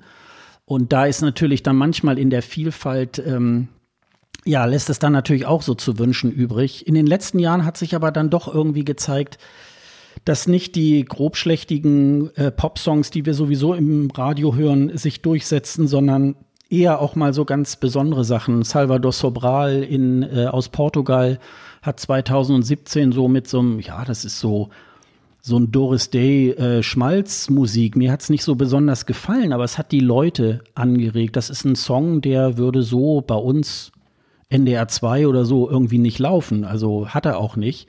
Aber er hat die Leute berührt und ähm, weil man eben äh, das äh, nicht so nach diesem typischen Schema F, äh, ja, wir holen uns jetzt Thomas Gison aus Schweden, der uns da mal irgendwas hinkomponiert, ne? Es hat ja einen guten Grund, dass du heute hier auf der Gartenbank sitzt, denn in der letzten Ausgabe habe ich etwas Provokantes gesagt, oder zumindest in deinen Ohren Provokantes gesagt. Ich habe nämlich äh, mich gefreut über die Episode äh, in Vrindt, wo Matthias von Hellfeld über den ESC gesprochen hat. Und ich habe gesagt, das war da so schön gemacht und ich mochte das sehr, wie er das äh, erzählt hat. Und dazu hast du uns oder mir einen längeren Kommentar geschrieben, äh, wo du gesagt hast, das war jetzt wirklich keine Sternstunde des Radiojournalismus und ähm, du kannst das ja gerne mögen, Martin, aber ich teile deine Meinung nicht. Äh, was war da los? Was ist da passiert? Also erstmal überhaupt kein Vorwurf, ne? Das, also du kannst das natürlich irgendwie empfehlen und ähm, ich glaube, ähm, dass das hat sich bei mir weniger an der Vrind-Folge eigentlich entzündet, da auch teilweise so ein bisschen, äh, aber speziell an dieser einen Stunde History. Ähm, das hat mich aber auch, ähm, ich weiß das aus unserer ESC-Community auch einige andere auch äh, ziemlich geärgert, sage ich jetzt mal, weil es halt ähm, ja in der in der Summe dessen, was da so ähm, was da so behauptet wurde, aufgestellt wurde, äh, war das schon so ein bisschen ärgerlich und ging dann so in die Richtung, dass man so denkt, wie kann der Deutschlandfunk, der eigentlich ja öffentlich-rechtliches, äh, öffentlich-rechtlichen Rundfunk macht, ähm, eigentlich so teilweise so schlecht recherchierte äh, Dinge da einstreuen und ähm, äh, das ging ja um die eine Stunde History. Ähm, das ist ja bei Vrind ja eher so diese Metafolge, um nochmal so zu erzählen, wie ist, die, wie ist das zustande gekommen und so weiter. Und ähm, da hat uns ja, bevor das losging am 19. Oktober, wo sich ja dieser, ähm, äh, dieser Grund des, der Gründung des ESC eigentlich gejährt hatte, hatte uns ja äh, Tobias Micke bei äh, Twitter ja irgendwie so angeteasert, Mensch, da gibt's irgendwie eine Folge Eine Stunde History am 19.10. Und ähm, da haben wir uns eigentlich in der Community eigentlich alle schon sehr drauf gefreut, weil man äh, eine Stunde History, muss ich sagen, ich höre das super gerne, ist schön kompakte Geschichte, ob das nun Altertum ist oder ob das Neuzeit ist. Das äh, hört sich immer wieder alles sehr schön an und dann habe ich so gedacht, Mensch, das ist ja so eine schöne Ehrung äh, des ESC. Mhm. Und dann ist das ähm, ja, leider so ein bisschen abgeglitten. Und das, äh, da haben wir auch in der letzten Folge schon so ein bisschen äh, im, im ESC Green Room auch schon äh, teilweise das angeteasert. Und an anderer Stelle ist das auch schon irgendwie behandelt worden. Und naja, und dann höre ich so Martin Rützler, der jetzt äh, einen tollen Tipp hat. Ich habe echt, ich habe das im Wohnzimmer bei mir abends gehört und da habe ich echt laut geschrien, hab, nein, Martin nicht. und die Katze guckt sich um, was hat er, was ja, hat er? genau. Genau, da habe ich so, ja, oh nee. Und da habe ich tatsächlich noch mal so zwei, drei Tage überlegt, so schreibst du da jetzt was? Das soll ja nicht auch so rüberkommen wie ein Hasskommentar oder so. Und ich will auch nicht jetzt wie so ein erbsenzählender Nerd irgendwie rüberkommen, äh, der sich da jetzt über, über ich, ich, ich rede in unserem Podcast auch manchmal dummes Zeug, weil ich irgendwelche Zahlen, äh, Jahreszahlen mal durcheinander bringe oder äh, das, das, das ist überhaupt gar keine Frage. Nur ähm, da war das wirklich so, dass ich so dachte, boah, Mensch, das, äh, das könnt ihr doch beim Deutschlandfunk wirklich besser. Also da habe ich, ähm, da habe ich echt Kakao geschrien.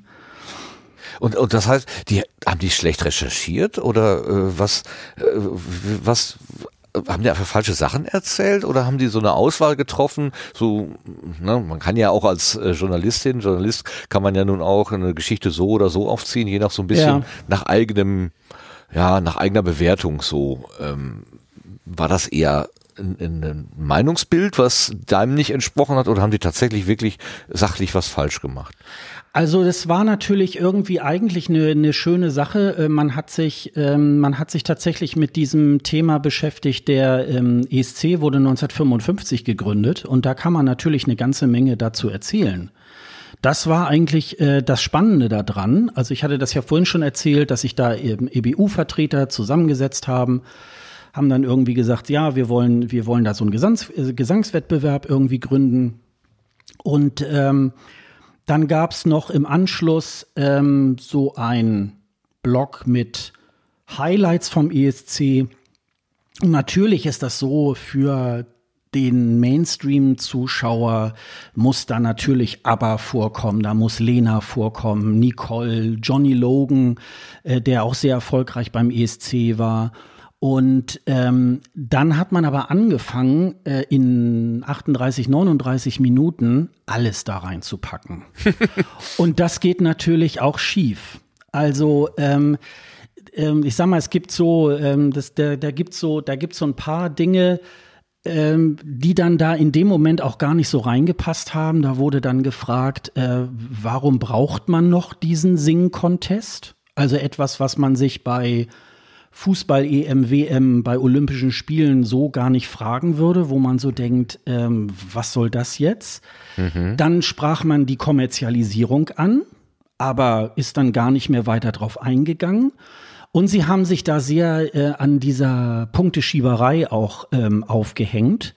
Also ja, und die geben sich ja gegenseitig die Punkte und so weiter. Es gibt diese Verbünde, also ähm, dass zum Beispiel skandinavische Länder untereinander sich gerne höhere Punktzahlen irgendwie halt geben. Das ist äh, überhaupt gar keine Frage, weil man ja immer so tut, das machen die Osteuropäer gerne. Genau. Das ist genau. gar nicht so. Also es ist vielleicht im ehemaligen Jugoslawien noch so. Ähm, es ist sicherlich so bei, bei ähm, den skandinavischen Ländern. Man sieht es auch immer bei Zypern und Griechenland, die sich gegenseitig gerne zwölf Punkte immer geben. Das hat aber damit zu tun, weil das teilweise ein Musikmarkt ist und da wird natürlich ähnliche Musik gespielt und dann ist natürlich das, was du was du äh, so kennst äh, aus deinem täglichen musikalischen Alltag, damit kannst du natürlich eher was. Wir können ja teilweise mit so osteuropäischen Klängen nicht so viel anfangen, wenn man sich jetzt nicht damit etwas eingehender beschäftigt. Und da wurde immer wieder drauf. Dann hat man sich äh, Experten eingeladen, beziehungsweise zwei und hatte auch Gilge Horn mit dazu eingeladen. Äh, da war Jan Feddersen dabei. Das ist, ähm, der hat äh, bis letztes Jahr bei Eurovision.de als Kolumnist gearbeitet. Der NDR hat ja eine eigene äh, ESC-Seite, eurovision.de. Ist auch zu empfehlen tatsächlich. Da kann man sich so ähm, eigentlich aktuell ganz gut äh, über den ESC informieren. Wie ist so im Moment die Lage? Wie sieht es aus und so weiter. Und es war Peter Urban, der seit 1997 äh, für Deutschland den ESC kommentiert. Ähm, der ist mit einer der dienstältesten Kommentatoren äh, dort vor Ort.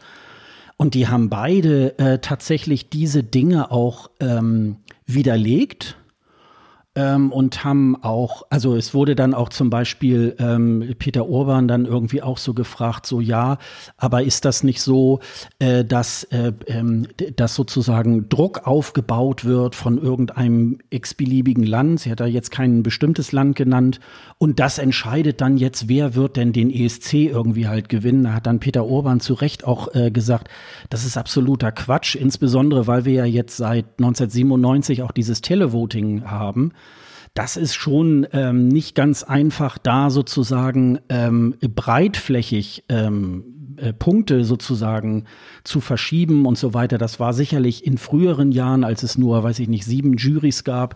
Da ist vielleicht der eine oder andere mal dann vorher miteinander essen gegangen und dann haben sie so gesagt, ja, du kriegst von uns irgendwie dann hohe Punktzahlen. Aber es gibt äh, wirklich ähm, keine äh, äh, wirklich zu nennenden so Punkteschiebereien. Ähm, und das haben dann eigentlich die beiden äh, Experten eigentlich auch so widerlegt und das wurde dann am Ende aber trotzdem weiterhin so weitergefahren. Und ja, es ah. ist ja doch eine ah. Punkteschieberei und ähm, es ist irgendwie ähm, und dann ist auch so, ja, und die Musik, die da gespielt wird, das ist ja auch, ähm, das ist ja auch alles zu vernachlässigen ich will nicht sagen, dass da, ähm, wenn in so einem Jahr, äh, in so einem Jahrgang, dass da wirklich 40 Perlen der Musikgeschichte irgendwie auf die Bühne kommen. ne, mhm. das äh, ist, aber es ist schon A von der Qualität heutzutage ähm, auch sehr viel höher, weil sich natürlich viele Länder auch in Semifinals erstmal qualifizieren müssen, damit sie überhaupt in das große Finale irgendwie reinkommen ähm, das ist all, auch die Auftritte, das ist alles sehr viel professionalisierter äh, geworden. Und ähm, ja, und dann wurde auch so am Ende äh, darüber gesprochen, ja, und eigentlich ist das ja nur was für Leute, die auf Retro-Partys stehen und sich gerne anziehen wie in den 80er Jahren das ist ein Teil davon. Da habe ich nur so bei mir gedacht, warum habt ihr nicht jetzt mal, es gibt in Deutschland zwei deutsche ESC-Fanclubs, warum habt ihr da nicht einen der Vorsitzenden beziehungsweise Präsidenten irgendwie mal ah. angeschrieben und mal gefragt, wie sieht denn das in der Fanschaft irgendwie halt aus? Mm. Es gibt also Fanpartys, es gibt auch übers Jahr hinweg äh, von den Fanclubs veranstaltete Partys irgendwie, wo sozusagen der ESC auch nochmal zelebriert wird. Da geht das nicht rein ums Verkleiden äh, da geht das dann schon tatsächlich auch ähm, darum, dieses, dieses Event äh, tatsächlich auch, äh, auch zu feiern und so. Und wie gesagt, ähm, es ist immer noch Unterhaltung. Also man sollte es auch nicht zu hoch hängen. Was mich immer so bei solchen Sachen immer ärgert, ist, ähm, man würde auch nicht irgendeinen x-beliebigen Prominenten in eine Sprecherkabine setzen und jetzt mal das WM-Finale Deutschland gegen, weiß ich nicht, äh, kommentieren lassen. Das macht man auch mit Leuten, ähm, die sich da ein bisschen auskennen. Und was mich so ein bisschen gewundert hat, ich hatte es ja eingangs auch schon mal gesagt, im Podcast ähm, sage ich auch manchmal viel dummes Zeug. Ich habe aber nicht irgendwie noch fünf, sechs Redakteure im Hintergrund, die das vielleicht äh, für mich auch noch mal genauer recherchieren. Äh, ist mhm. das alles so richtig? Das kann ich natürlich so vom Deutschlandfunk auch tatsächlich auch erwarten, dass da so ein bisschen was kommt. Ich kann da so ein bisschen empfehlen, die Kollegen von ESC Kompakt, äh, das ist ein deutschsprachiger ähm, ESC-Blog, hießen vormals äh, Prinz-Blog.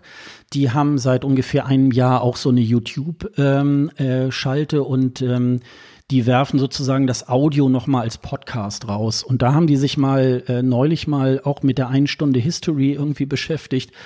Und die haben sich sicher, die haben sich sogar mit den ganzen äh, Zeitstempeln mal beschäftigt. Also bei Minute eins war schon das und bei Minute zwei war das. Das will ich jetzt hier gar nicht so großartig ausrollen. Und die sind noch mal tatsächlich stärker da irgendwie reingegangen, wo man so dachte, ja, also das ist einfach handwerklich nicht gut. Eine schöne Sache wurde da auch noch ähm, gesagt. Ich habe es auch tatsächlich noch mal ähm, noch mal rausgesucht. Ähm, da wurde ja gesagt, ja, muss man denn überhaupt noch den ESC heutzutage äh, veranstalten? So, wo ich schon sagte, ja, das würde man so bei der Fußball-WM bei Olympischen Spielen auch nicht unbedingt machen. Wenn mhm. man dagegen mal sieht, der Eurovision Song Contest hat in den letzten Jahren beim Finale ähm, in Deutschland sieben bis neun Millionen Menschen erreicht. Ähm, und der Deutschlandfunk beziehungsweise Deutschlandfunk Nova erreicht jeden Tag 130.000 Hörer. Wenn man das dann runterbricht auf eine Stunde History, da sind sie sicherlich auch noch so bei 10.000, 50.000, keine Ahnung. Aber die Fallhöhe muss man dann auch erstmal sagen, also es muss ja nicht so ganz verkehrt sein, wenn äh, noch so eine hohe Zahl ähm, heutzutage im Fernsehen, sieben bis neun Millionen, in der Lena-Zeit hatten wir sogar 14 Millionen. Das hat natürlich mit dieser ganzen Aufmerksamkeit damals zu tun gehabt. Äh, das ist natürlich, äh, da, da kann man nicht einfach aufstellen, so, hm, das könnte man ja aber eigentlich auch mal in die Tonne treten. Also es gibt schon Leute, ähm, die das auch lieben, die das auch gerne, gerne angucken. Und selbst wenn sie sich nur an diesem Samstagabend im Mai damit beschäftigen, ist das natürlich, äh, ist das vollkommen in Ordnung, aber die scheinen das ja gerne sehen zu wollen. Und natürlich hat es auch damit zu tun, dass man dann vom Fernseher sitzt und sagt, oh Gott, was hat die denn da für ein Kleid an? Und nein, das geht ja gar nicht. Natürlich, weil man ja, natürlich nicht ja, ja. Äh, um Geschmack und so weiter ringen kann und äh, du hast jetzt recht, weil das ist jetzt so oder, oder ich habe recht. Äh, natürlich, das ist, ähm, über Geschmack lässt sich ja tatsächlich auch streiten, aber äh, das ist wirklich, also und wie gesagt, und am Anfang wurde dann, äh, wurde dann auch vom European Song Contest gesprochen, ähm, ah. hatte ich ja eingangs auch schon mal da geht natürlich beim ESC-Fan, da denkt er so, oh ja, da stirbt jetzt irgendwo auf der Welt ein kleiner Hundewelpen, wenn das gesagt wird. Also genau. das, äh, ja, also das ist noch nicht ganz so schlimm, aber da habe ich auch noch so gedacht, naja gut, eine Stunde History wird ja auch au äh, aufgezeichnet, da müsste natürlich auch einer mal Hallo sagen, kannst du das nochmal einsprechen, das heißt nämlich Eurovision. Und das, ähm, ja, also es ist jetzt auch nicht, ich hoffe nicht, dass es wie ein Hasskommentar rübergekommen ist, was ich nein, geschrieben nein, habe. Nein, nein, gar nicht, gar nicht.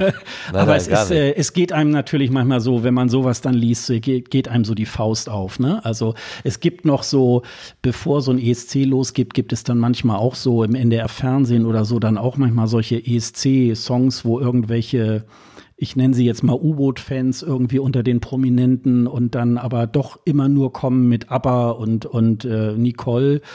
Äh, das ist halt, ja, das ist natürlich immer sehr störend. Äh, weil man muss ähm, tatsächlich, wir, wir sind ja mit dem Podcast auch angetreten, um so ein bisschen das Ganze auch ein bisschen einzuordnen. Also es ist nicht nur Trash und es ist auch nicht nur höchste Musikkunst. Und ich glaube, so da in der Mitte sollte man sich auch so treffen. Und so ein bisschen war auch in dem Deutschlandfunk-Beitrag, man hat sich eigentlich so mehr so orientiert, wie war das so ungefähr vor 25 Jahren? Also man hat ja Gildo Horn eingeladen, der 1998 da war. Ach Da du war Scheiße. Das nicht, war, da- ist 98 gewesen, Ja, lieber ja, Gott. ist schon 22 Jahre her. Ach also man du sollte, liebe Ja. Zeit. ja, ja, Kürzlich.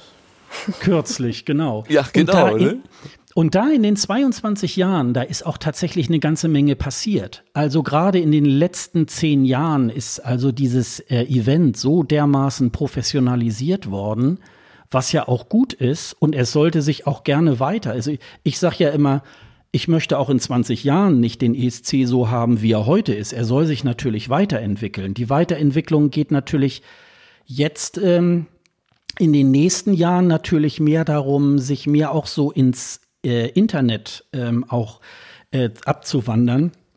Weil natürlich lineares Fernsehen, damit erreicht man natürlich heute keine jungen Zielgruppen mehr. Und äh, das versucht natürlich ähm, äh, der ESC auch zum Beispiel durch diese ähm, Eurovision Again äh, Geschichten, dass man da eben sozusagen alle vier Wochen mal so einen äh, ehemaligen Jahrgang so äh, zelebriert und äh, das ist natürlich ähm, äh, auch eine feine Sache. Klar, wenn man damit nichts anfangen kann, kann man damit nichts anfangen. Das geht mir mit anderen äh, Bereichen, geht mir das auch so. Ähm, dann sage ich mir auch so, ja, finde ich interessant, aber ist jetzt auch nicht so so mein mein äh, mein Thema, mit dem ich mich jeden Tag beschäftige, so wie ich das jetzt eben mit dem ESC mache. Und ähm, ja, also darin hat sich so ein bisschen äh, mein mein Zorn, aber der geht nicht äh, der geht nicht an euch, sondern der geht dann eher an die Macher vom Deutschlandfunk und ein bisschen auch an Vrind. Ähm, insofern, äh, aber alles gut, alles gut.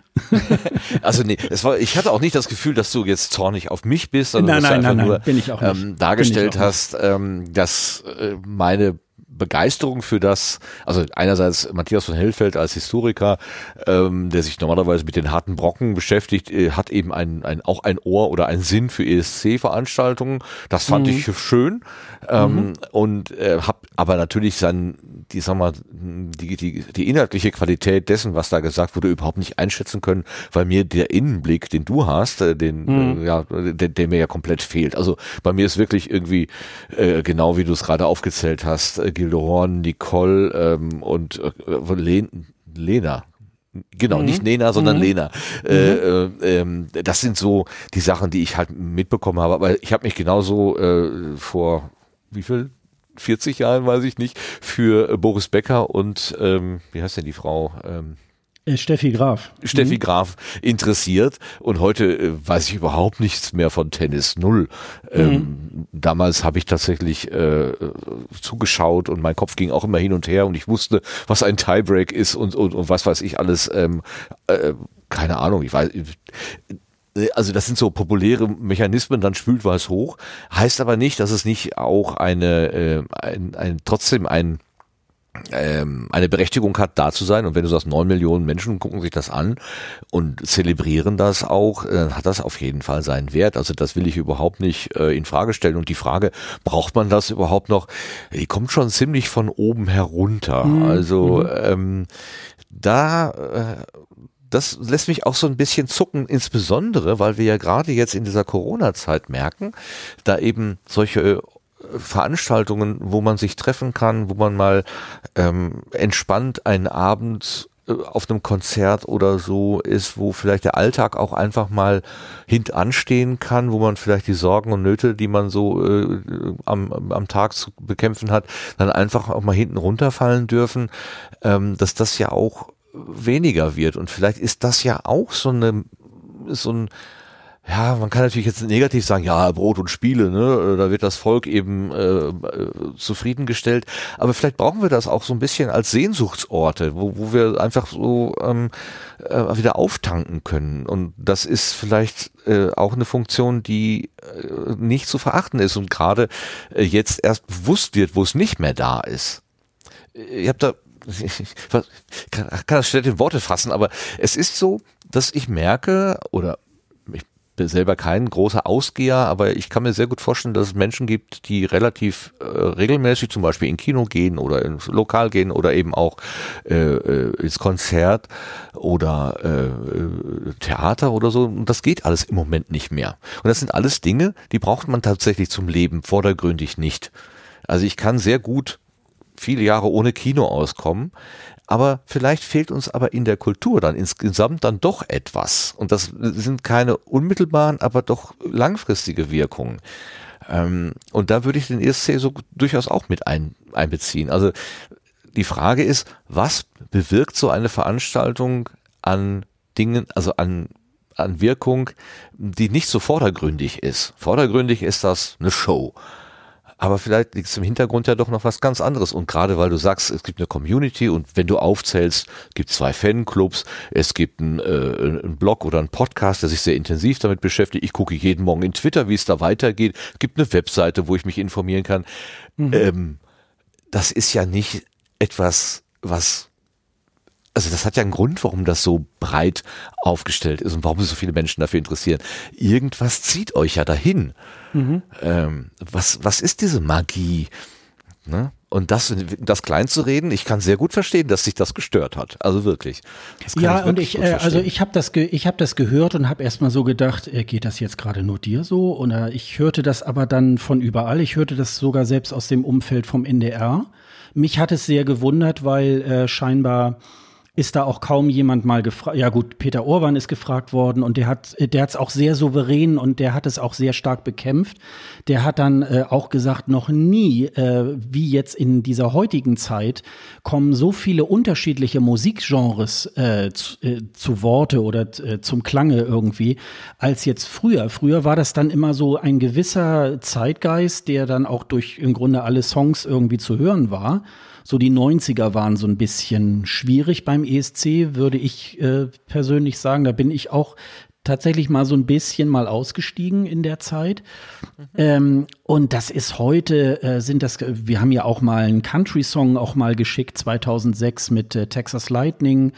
Und ähm, also da spielen auch ganz, oder hier Lordi mit Hard Rock Hallelujah, obwohl es ja mehr so unterm unterm Radar eher wie ein, wie ein Schlager war. Der kam halt nur so wie Hardrock daher. Aber es waren halt schon so bisschen, äh, also es sind schon dann auch äh, wirklich ganz unterschiedliche Bereiche. Und ähm, in welches riesige Loch äh, die Community gefallen ist, das haben wir ja dieses Jahr irgendwie entdeckt. Also ähm, mhm. Es war ja so, äh, äh, Sonja und ich waren ja noch in Hamburg bei der Songpräsentation. Es gab ja keinen Vorentscheid in Deutschland und man hat das dann, ähm, hat man Ben Dolic dann äh, praktisch so aus dem Hut gezaubert. Es gab davor praktisch so eine so eine Panel-Auswertung. Da waren, da waren Leute in so einem Panel drin, die sozusagen sich ähm, hunderte von Musikstücken äh, angehört haben, von Sängern und so weiter. Und darauf ist er dann sozusagen gezogen worden es stand schon der ganze Jahrgang fest. Ähm, diese, diese, diese Songpräsentation war, ich glaube, am 27. Februar und am 18.03. wurde dann ähm, bekannt gegeben, dass der ESC ausfallen wird in diesem Jahr wegen der Corona-Pandemie. Wir hatten einen, einen fertigen Jahrgang und da haben dann wirklich auch, ähm, es gab ähm, Initiativen auch im, im Internet bei YouTube, da wurde dann sozusagen ein ESC nachgespielt. Ähm, der, äh, die, EBU selber hat dann auch sozusagen an den Abenden, wo die beiden Semis gewesen wären und, und auch äh, dann äh, das Finale haben sie ja auch noch mit einer Sondersendung sozusagen gemacht. Es war aber natürlich nicht das gleiche, wie wenn das jetzt live äh, in der Halle mit 10, 15.000 Menschen irgendwie stattfand. Und das merkte man schon, äh, dass die Leute dann in ein ganz, ganz großes Loch da gefallen sind. Alle hatten es äh, hatten Verständnis dafür. Da war also kaum eine Stimme, die gesagt hat, oh, das hätte man aber trotzdem stattfinden lassen können. Ähm, das nicht, weil natürlich ähm, jeder äh, natürlich wusste, oh, was, was passiert da jetzt? Und da können wir natürlich jetzt nicht eng zusammenstehen oder sitzen und da irgendwie ein ESC feiern. Aber ähm, wir wissen natürlich bis heute nicht. Es gibt so ein paar ähm, Favoriten, die wahrscheinlich dieses Ding gewonnen hätten. Aber wir wissen das natürlich nicht. Und das ist natürlich ein großes Loch. Und äh, daran kann man das schon sehen. Und es sind äh, nicht nur ein Blog, es gibt äh, zig verschiedene Blogs im, im Internet, Mhm. Es gibt ja mittlerweile auch schon fünf äh, deutschsprachige ESC-Podcasts irgendwie. Und es äh, gibt auch einen englischsprachigen. Es gibt also äh, ganz viel Medien, die sich äh, damit beschäftigen. Und äh, das ist natürlich eine Liebe zu diesem, zu diesem äh, Song Contest und das ist natürlich ähm, ganz großartig und das lebt man natürlich auch gerne. Das ist ein bisschen wie Fußball. Also ja, da ja. ist das dann so, ähm, wird das dann auch so gelebt und man hat dann so seine Favoriten und also das, ähm, das ist wirklich ähm, ganz große Klasse. Ja, das kann ich gut. Äh, ich glaube, die Parallele kann man, kann man durchaus ziehen. Da ist vielleicht sogar, ähm, da kann schon mal eine, eine Mannschaft 0 zu 6 verlieren. Das ist nicht so schlimm. Hauptsache die Stimmung im Stadion war gut. Ne? Also so, Ja, ja. Ist, was da, was da auf dem Rasen passiert, naja, auch, aber nicht, nicht ganz vordergründig. Aber da würde ich ja sagen, äh, weil du vorhin dieses, ähm, äh, wir- es, wir- es wird moderner, es zieht nach YouTube und man kann da Sachen äh, gucken. Ähm, ich denke ja schon immer, noch immer, dass so ein, ähm, so ein Live, also tatsächlich über normalen oder was heißt klassischen Rundfunk ausgestrahltes Live-Ereignis, wo ich jetzt in diesem Moment weiß, ähm, nächstes Jahr in Rotterdam beispielsweise, wenn wir uns mal so in die, in die äh, da gedanklich hinbewegen, genau in diesem Augenblick sind da jetzt Menschen zusammen und ich kann denen aus der Ferne zugucken. Ähm, und die sind auch nicht, vielleicht sind die 30 Sekunden oder eine Minute schneller und weiter, aber im, im Grunde erlebe ich das in, als Zeitzeuge äh, p- parallel äh, mit ähm, und kann mich möglicherweise eben auch über soziale Medien austauschen und mitfiebern und so weiter, äh, weil es eben keine Aufzeichnung ist, sondern in dem Augenblick erst entsteht.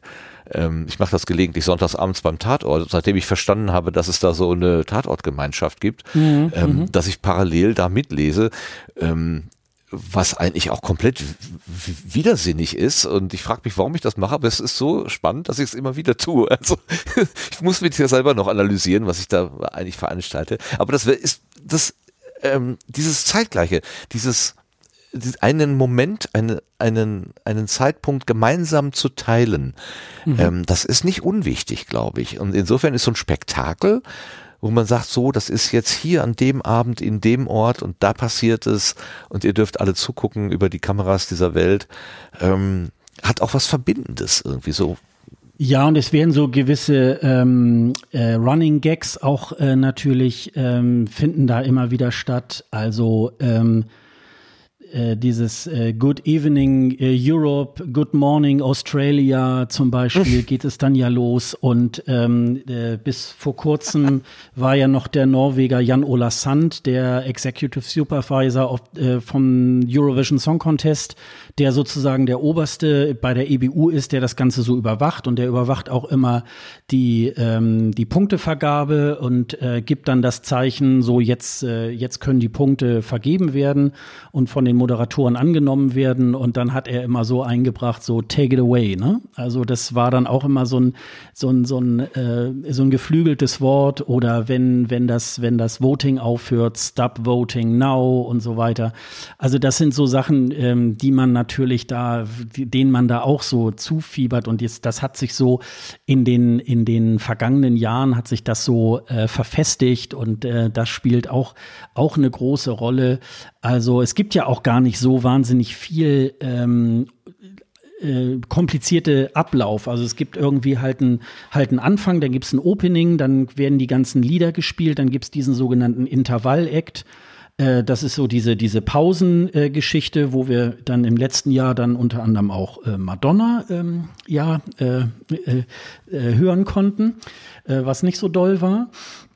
Und äh, dann am Ende wird dann die Punktevergabe gemacht und am Ende singt dann nochmal der Sieger. Also das ist so im Grunde der grobe Ablauf. Und ähm, das ist dann auch immer, ist dann auch interessant, so wie setzen die einzelnen Länder das um? Äh, machen sie da sehr viel äh, drumherum oder bleiben sie sozusagen in diesem Korsett irgendwie halt drin? Und das, äh, das ist halt alles, ähm, das ist immer wieder interessant. Und das, ähm, also das ja, das triggert einen irgendwie auch und das äh, finde ich auch ganz, ganz, ganz großartig. Ich, ich frage doch mal die anderen Sendegärtner hier, wie, wie die Erfahrungen mit dem ESC sind. Ich habe das so, so meine Vermutungen, aber äh, vielleicht sind die ja auch ganz falsch. Äh, Sebastian, guckst du dir sowas an? Äh, nicht aktiv. Also wenn mir irgendwas auf Twitter äh, und ich mitbekomme, dass das gerade läuft und dann schaue ich da so neugierig schon mal hin, aber so aktiv nehme ich das nicht wahr oder auf. Also ähm, ich kenne natürlich die, die Historie so ein bisschen mit den, mit den Beispielen, äh, wer schon mal gewonnen hat oder so, aber ähm, das, äh, dann hört es eigentlich auch schon auf. Äh, also äh, Historie, die, die vor allem die in Deutschland äh, gewonnen hat, dann äh, hm. aber ja, so der Steffi Graf-Effekt. Ne? Ja. Also, ja. ja, ja. Da kriegt man es dann irgendwie mit. Mhm. Okay, und äh, Lars ist gerade weg, aber äh, Claudia, äh, hast du schon mal so eine äh, Eurovision Song Contest Party mitgemacht? Oder nee, gar nicht. Also ähm, quasi derselbe Wissensstand wie, wie beim Sebastian, aber ähm, also ich habe es früher tatsächlich geschaut, als ich noch bei der Oma war. Ähm, also so als Kind in den, äh, also ja, späte 70er habe ich dann wahrscheinlich nicht mehr so viel mitgekriegt, aber ähm, in, den, in den 80ern ähm, halt, als ich äh, bei der Oma äh, war, die hat das äh, sehr äh, verfolgt. Und ähm, äh, da habe ich dann, glaube ich, auch mehrere Jahre ähm, das dann halt mit ihr zusammen halt geschaut. Aber ähm, jetzt so die letzten Jahre wirklich nur, äh, was irgendwo bei Twitter durchkam oder halt irgendwo äh, in Nachrichten und so weiter, ähm, was einem dann irgendwie quasi so direkt äh, vor die Nase serviert wurde. Ähm, aber ähm, also ich kann mir zumindest sehr gut vorstellen, dass da halt eine, eine riesige Fanbase halt irgendwo auch äh, verteilt, ähm, zumindest über Europa hinweg äh, überall sitzt und ähm, äh, finde das äh, auch sehr, sehr spannend, ähm, was, ähm, was er gerade erzählt hat, eben zu, wie das halt dieses Jahr dann halt auch war oder eben nicht war. Ne? Und weil du jetzt äh, vorher ja auch gerade ähm, referenziert hattest auf unser gesamtes kulturelles Leben. Und mhm. äh, da sind ja ganz, ganz viele Dinge, die dieses Jahr anders oder nicht sind. Ne? Und ähm, schon, schon interessant zu sehen, dass sich das halt eben auf sämtliche Bereiche letztendlich äh, ausdehnt. Also es sind halt nicht nur die AutorInnen, nicht nur die SängerInnen, nicht nur die Bühnencrews, nicht nur ne, und so weiter und so fort. Es betrifft, glaube ich, einfach alles. Also SchauspielerInnen natürlich halt ganz genauso auch. Also unser gesamtes äh, popkulturelles Leben oder insgesamt kulturelles Leben hat, äh, glaube ich, auch einen ziemlichen eine ziemliche Delle gekriegt dieses Jahr. Ja, das ist genau das, was mich da zu dieser Einschätzung gerade gebracht hat. Denn, äh, wie gesagt, vordergründig zum, zum Überleben äh, braucht man diese Kulturveranstaltungen erst einmal nicht. Also wie gesagt, man kann sehr gut ein, ein Jahr ohne Konzertbesuch auskommen. Aber ähm, ich glaube, insgesamt wird man schon merken, dass das sehr, sehr wertvoll ist und ähm, dass da im Moment so, dass das so gegenüber der, ähm, sagen wir mal, der Schwerindustrie oder hier der Autoindustrie oder den, den Luftfahrtunternehmen oder so, ähm, dann doch eher so in wirklich zweiter oder dritter Reihe ähm, bedacht wird. Ähm, das scheint so auf der Hand zu liegen, aber ich frage mich, ob das vielleicht ein bisschen zu kurz gedacht ist. Ja, vielleicht, äh, um da vielleicht direkt einzuhaken, weil ähm, letztendlich das, was die ganzen Menschen schon äh, erst durch den ersten Lockdown halt im Frühjahr gebracht hat und jetzt letztendlich auch sind letztendlich kulturelle Angebote. Na, also ganz äh, banal angefangen eben bei Netflix und so weiter, da sind Schauspieler hinter und Schauspielerinnen natürlich, die diese Serien ähm, aufgenommen haben oder Filme. Und dahinter sind nochmal ähm, halt äh, Crews, die halt ähm, Bühnen bauen beziehungsweise halt äh, Sets bauen. Und dahinter sind nochmal ähm, die, die AutorInnen, die vorher die Drehbücher schreiben. Ne? Also, und dann hast du Musikangebote. Ne? Also was, oder ich kenne, kenne viele, viele Menschen, die gerade durch solche Stress, also es sind ja wirklich Stresssituationen, wie so ein Lockdown zum Beispiel, durchkommen, weil sie zum Beispiel ihre Lieblingsmusik haben. Ja? So CDs, LPs, mhm. von mir aus irgendein Stream oder sonst was. Was machst du, wenn du halt wirklich komplett gefrustet bist? Im Zweifelsfall machst du irgendwo eine Lieblingsmusik an oder irgendwas, ähm, wo du weißt, das bringt dich halt wieder runter. Und da mhm. sind halt MusikerInnen hinter und ProduzentInnen und Leute, die halt vorher die Musik geschrieben haben. Ja, also ja, es ist, ja. ähm, hat ja jedes Mal halt einen eigenen Rattenschwanz äh, an Menschen, die da beteiligt sind. Und dann habe ich da auch relativ wenig Verständnis dafür. Und das war in, in der ersten Lockdown-Welle an mehreren Stellen gelesen, ähm, wo jemand dann gefragt hat, ähm, warum kriegen überhaupt irgendwelche AutorInnen oder KünstlerInnen, MusikerInnen, warum kriegen die irgendein äh, Corona-Überbrückungsgeld? Ja, weil das die Leute sind, die dazu beitragen, dass du jetzt gerade nicht vollkommen am Rad drehst. Ja. Ja, aber, also. aber das ist genau, äh, da muss man sehr genau hingucken, weil das so, äh, also man muss schon zweimal hingucken, um das zu verstehen, habe ich so den Eindruck. Das ist nicht so etwas, was einem unmittelbar anspringt. Also wenn der Bäcker nicht mehr Brötchen backt oder so, das merkst du sofort. Aber wenn du keine Bücher mehr schreibst oder irgendjemand keine Musik mehr macht, das merke ich nicht sofort. Aber über die lange Zeit hinweg, denke ich, werden wir das gesellschaftlich schon bemerken. Ja, das werden wir auf jeden Fall bemerken, weil zum Beispiel ein ganz großer Teil aller Verlage ähm, haben ihre, ähm, ihre Programme mindestens ein halbes und teilweise ein ganzes Jahr geschoben. Das heißt, Bücher, die eigentlich dieses Jahr im Sommer oder jetzt im Herbst zur Frankfurter ja. Buchmesse rausgekommen wären, sind jetzt nicht rausgekommen. Das heißt aber auch, dass die AutorInnen äh, halt auch noch nicht dafür bezahlt wurden, ja, das, diese das Bücher noch geschrieben ja, ja. haben. Ja, also das ist die unmittelbare das, Wirkung finanziell für die oder ne, als äh, das ist ja genau, aber die Bücher sind halt auch nicht da. Das heißt, wir Eben. haben jetzt ein Gap von weiß ich nicht wie viel tausend Büchern, die jetzt einfach nicht erschienen sind. Das heißt, ja. die werden halt im nächsten Jahr erscheinen. Ja, oder vielleicht auch im übernächsten. Das heißt aber auch, dass die Bücher, die jetzt gerade äh, im Entstehen sind, dass die jetzt aber auch nicht nächstes, übernächstes Jahr erscheinen können, weil die, die dieses Jahr eigentlich dran gewesen wären, halt noch einen Stau verursachen. Mhm. Mhm. Ja, also ähm, da ist nach, so. also jetzt nur mal nur mal halt der Blick auf die Buchbranche und das wird halt ja. im Musikbereich vermutlich nicht viel anders aussehen. Ja. Und können wir das einfach so können wir da einfach so drauf verzichten? Das ist die Frage. Was, wirkt, was bewirkt das, dass das nicht da ist? Was bewirkt glaub, ein ausgefallener ja Eurovision Song Contest? Ne?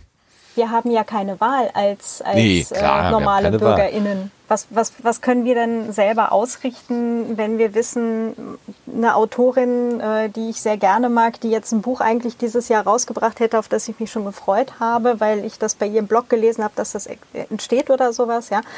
Was soll ich denn machen? Ich kann nichts nee, machen. Ich kann halt eins der, der vorhandenen Bücher mir derweil nehmen und lesen oder Musik hören oder ja.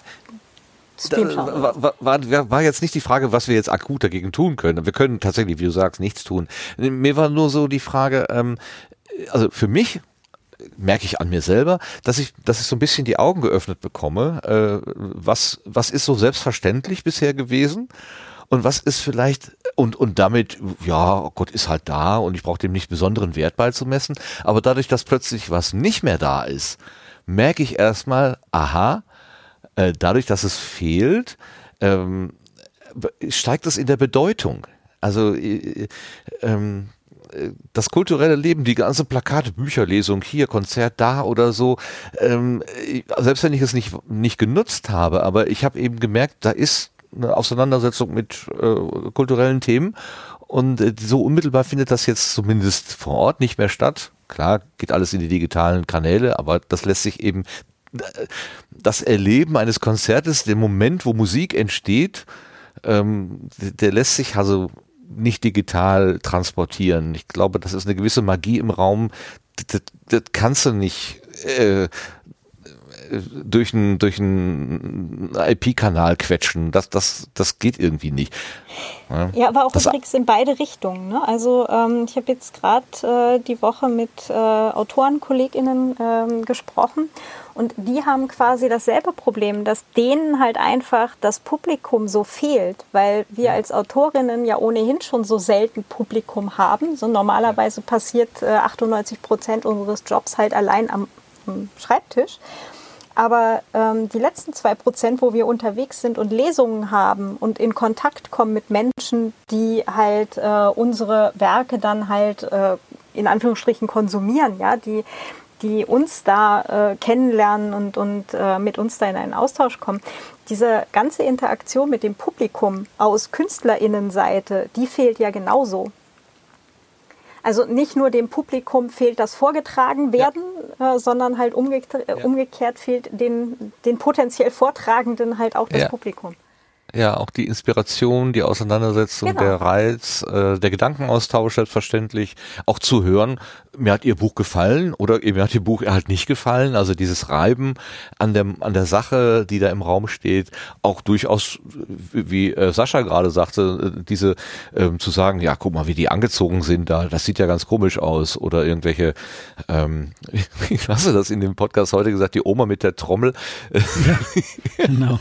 irgendwelche Absurditäten, wo man jetzt so, was man vielleicht auch gar nicht so erwarten würde auf so einer schillernden Bühne, ähm, so, äh, wo man einfach drüber stolpert und sich wundert und vielleicht auch schmunzelt und vielleicht auch sagt, okay, guck mal, die, die sehen diese Oma mit der Trommel äh, als normal an oder als selbstverständlich, was mir jetzt gerade komisch vorkommt, aber warum eigentlich und ist das nicht doch was Normales und so? Ich, da kann man doch auch so viel dran dran dran lernen und wenn das alles nicht da ist, ist einfach ein Stück weit ähm, ja, Auseinandersetzung mit dem Leben dann nicht da. Ja, genau, genau, genau. Ja, das, ja, das so ist alles, ne? ähm, das, das ist alles nicht so, ähm, das ist alles nicht so, nicht so schön äh, vor allen Dingen, wenn man dann eben alte Jahrgänge auch sieht und dann denkt man, oh Gott, da saßen, da waren noch so viele Menschen zusammen. Ja. Das ist ja, ja, also, ne, das, äh, das merkt man ja manchmal auch schon so, wenn man selbst äh, noch irgendwelche Fernsehsendungen sieht oder Filme, die irgendwie im letzten Jahr noch äh, gedreht worden sind und die sind da irgendwie alle so dicht beieinander und so. Das ist natürlich wirklich, ähm, ja, ganz grotesk irgendwie und ähm, das ist, ähm, ich glaube aber, dass man Kultur genauso braucht, wie ich ähm, ja Brötchen vom Bäcker brauche. Also das äh, gehört für mich genauso dazu. Und ich glaube eher, dass wir das eher noch mit sehr viel Verzug erst in ein paar Jahren merken, was da kaputt gegangen ist. Und dann ist es aber leider schon zu spät, ne? Das ja. ist, ähm, das ist das Traurige daran. Das werden wir jetzt im Moment noch gar nicht so merken, ja. weil man natürlich noch viel aus der Konserve ähm, ziehen kann. Also ich habe jetzt gerade die, die vierte Staffel von The Crown zu Ende geguckt und so. Die haben ja noch rechtzeitig, ich glaube im März sind die fertig geworden mit den Dreharbeiten. So und ähm, ja, und das, äh, wie das dann weitergeht bei, bei einigen Produktionen, das äh, wird sich ja auch noch zeigen. Im Moment sind ja viele Dinge nicht möglich und äh, auch beim ESC weiß man ja nächstes Jahr, es wird ihn auf jeden Fall geben, aber wie das irgendwie stattfinden wird, das kann auch eine ganz kleine, schmale Remote-Nummer irgendwie halt werden. Und ähm, das ist natürlich auch nicht unbedingt das, was man sich so von seinem Lieblingsevent dann irgendwie vorstellt. Aber hilft ja nichts. Ist dann so, ne? Und besser remote eigentlich als gar nicht. Ja, also ja. da bin, ich, bin ich halt eher auf der, ähm, die, die Diskussion, die gibt es und gab es ja für diverse Events. Ähm, ich weiß, beim Podstock habt ihr euch ja die, die Entscheidung auch nicht leicht gemacht und für die Privacy Week wir auch nicht und für die RC3, da müssen wir jetzt gar nicht drüber reden. Ähm, das, ähm, dass ganz viele Leute halt auch nicht, nicht glauben, dass das irgendwie auch nur annähernd so werden kann wie ein physisches Event. Und ja, das stimmt, kann es auch nicht. Aber wir können versuchen, was anderes auf die Beine zu stellen, was Menschen trotzdem abholt und für eine gewisse Zeit äh, aus dieser 2020er äh, Situation einfach mal raushebt und ihnen ein, eine, eine andere Welt wieder äh, bietet.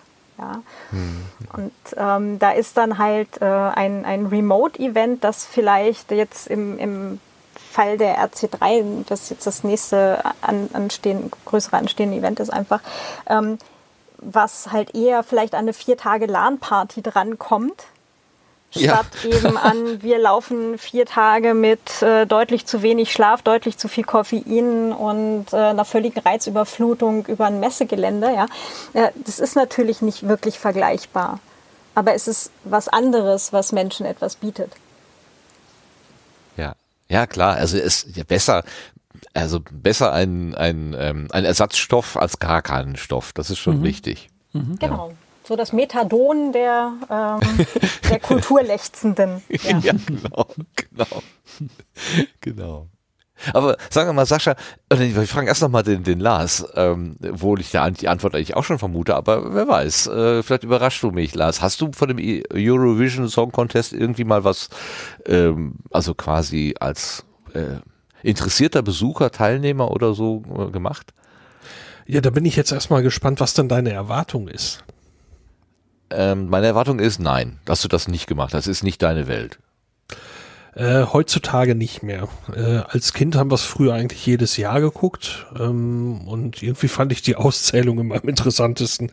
Aber ähm, äh, später äh, als Jugendlicher kaum noch, dann kam es irgendwie so mit Freunden in so einem ganz leicht ironischen Modus, so ne, irgendwie lauer Abend, ach komm, lass uns dieses Ding anmachen, wo wir eh gerade gemütlich zusammensitzen ähm, und dann irgendwann gar nicht mehr. Ähm, was mir irgendwann dann mal aufgefallen war, dass die eine ziemlich coole Bühnentechnik bekommen haben. Ähm, das äh, hat mich also so von der technischen Sicht dann ähm, interessiert, dass ich mir mal ein paar Clips angeguckt hatte, was die denn da so, so gebaut haben. Ähm, und meine Wahrnehmung, was ich dabei so mitgekriegt habe, ist, dass es musikalisch irgendwie weniger bunt ist als früher. Aber das könnte oder ist sehr wahrscheinlich nur ein Vorurteil. Ähm, aber ja, bis auf die Bühnentechnik oder so ist es heute wohl nicht mehr meins. Das, äh, da erfülle ich deine Erwartung, Martin. Aber du hast mich gerade auf eine Idee gebracht, äh, das hatte ich gar nicht mehr vor Augen. Ähm, da, also es muss dort live gesungen werden und Mhm. ich, früher war es doch zumindest so, die hatten ein richtiges Orchester und Ja, derjenige, ja. der das komponiert hat, der hat das Orchester dann dirigiert. Also die, die gesamte Musik ist vor Ort entstanden. Das ist, glaube ich, Ja. heute auch nicht mehr so. Ne? Nein, nein, Aber das, dieser Moment, also äh, dass man wirklich dabei sein kann, wie so eine, ja, eine komplette Schallplattenproduktion, sage ich mal so in Anführungszeichen, ähm, live vorgeführt wird, ähm, Mhm. ohne, ohne Tape oder hier heißt, wie heißt das, Halb, Halbplayback oder irgendwie sowas.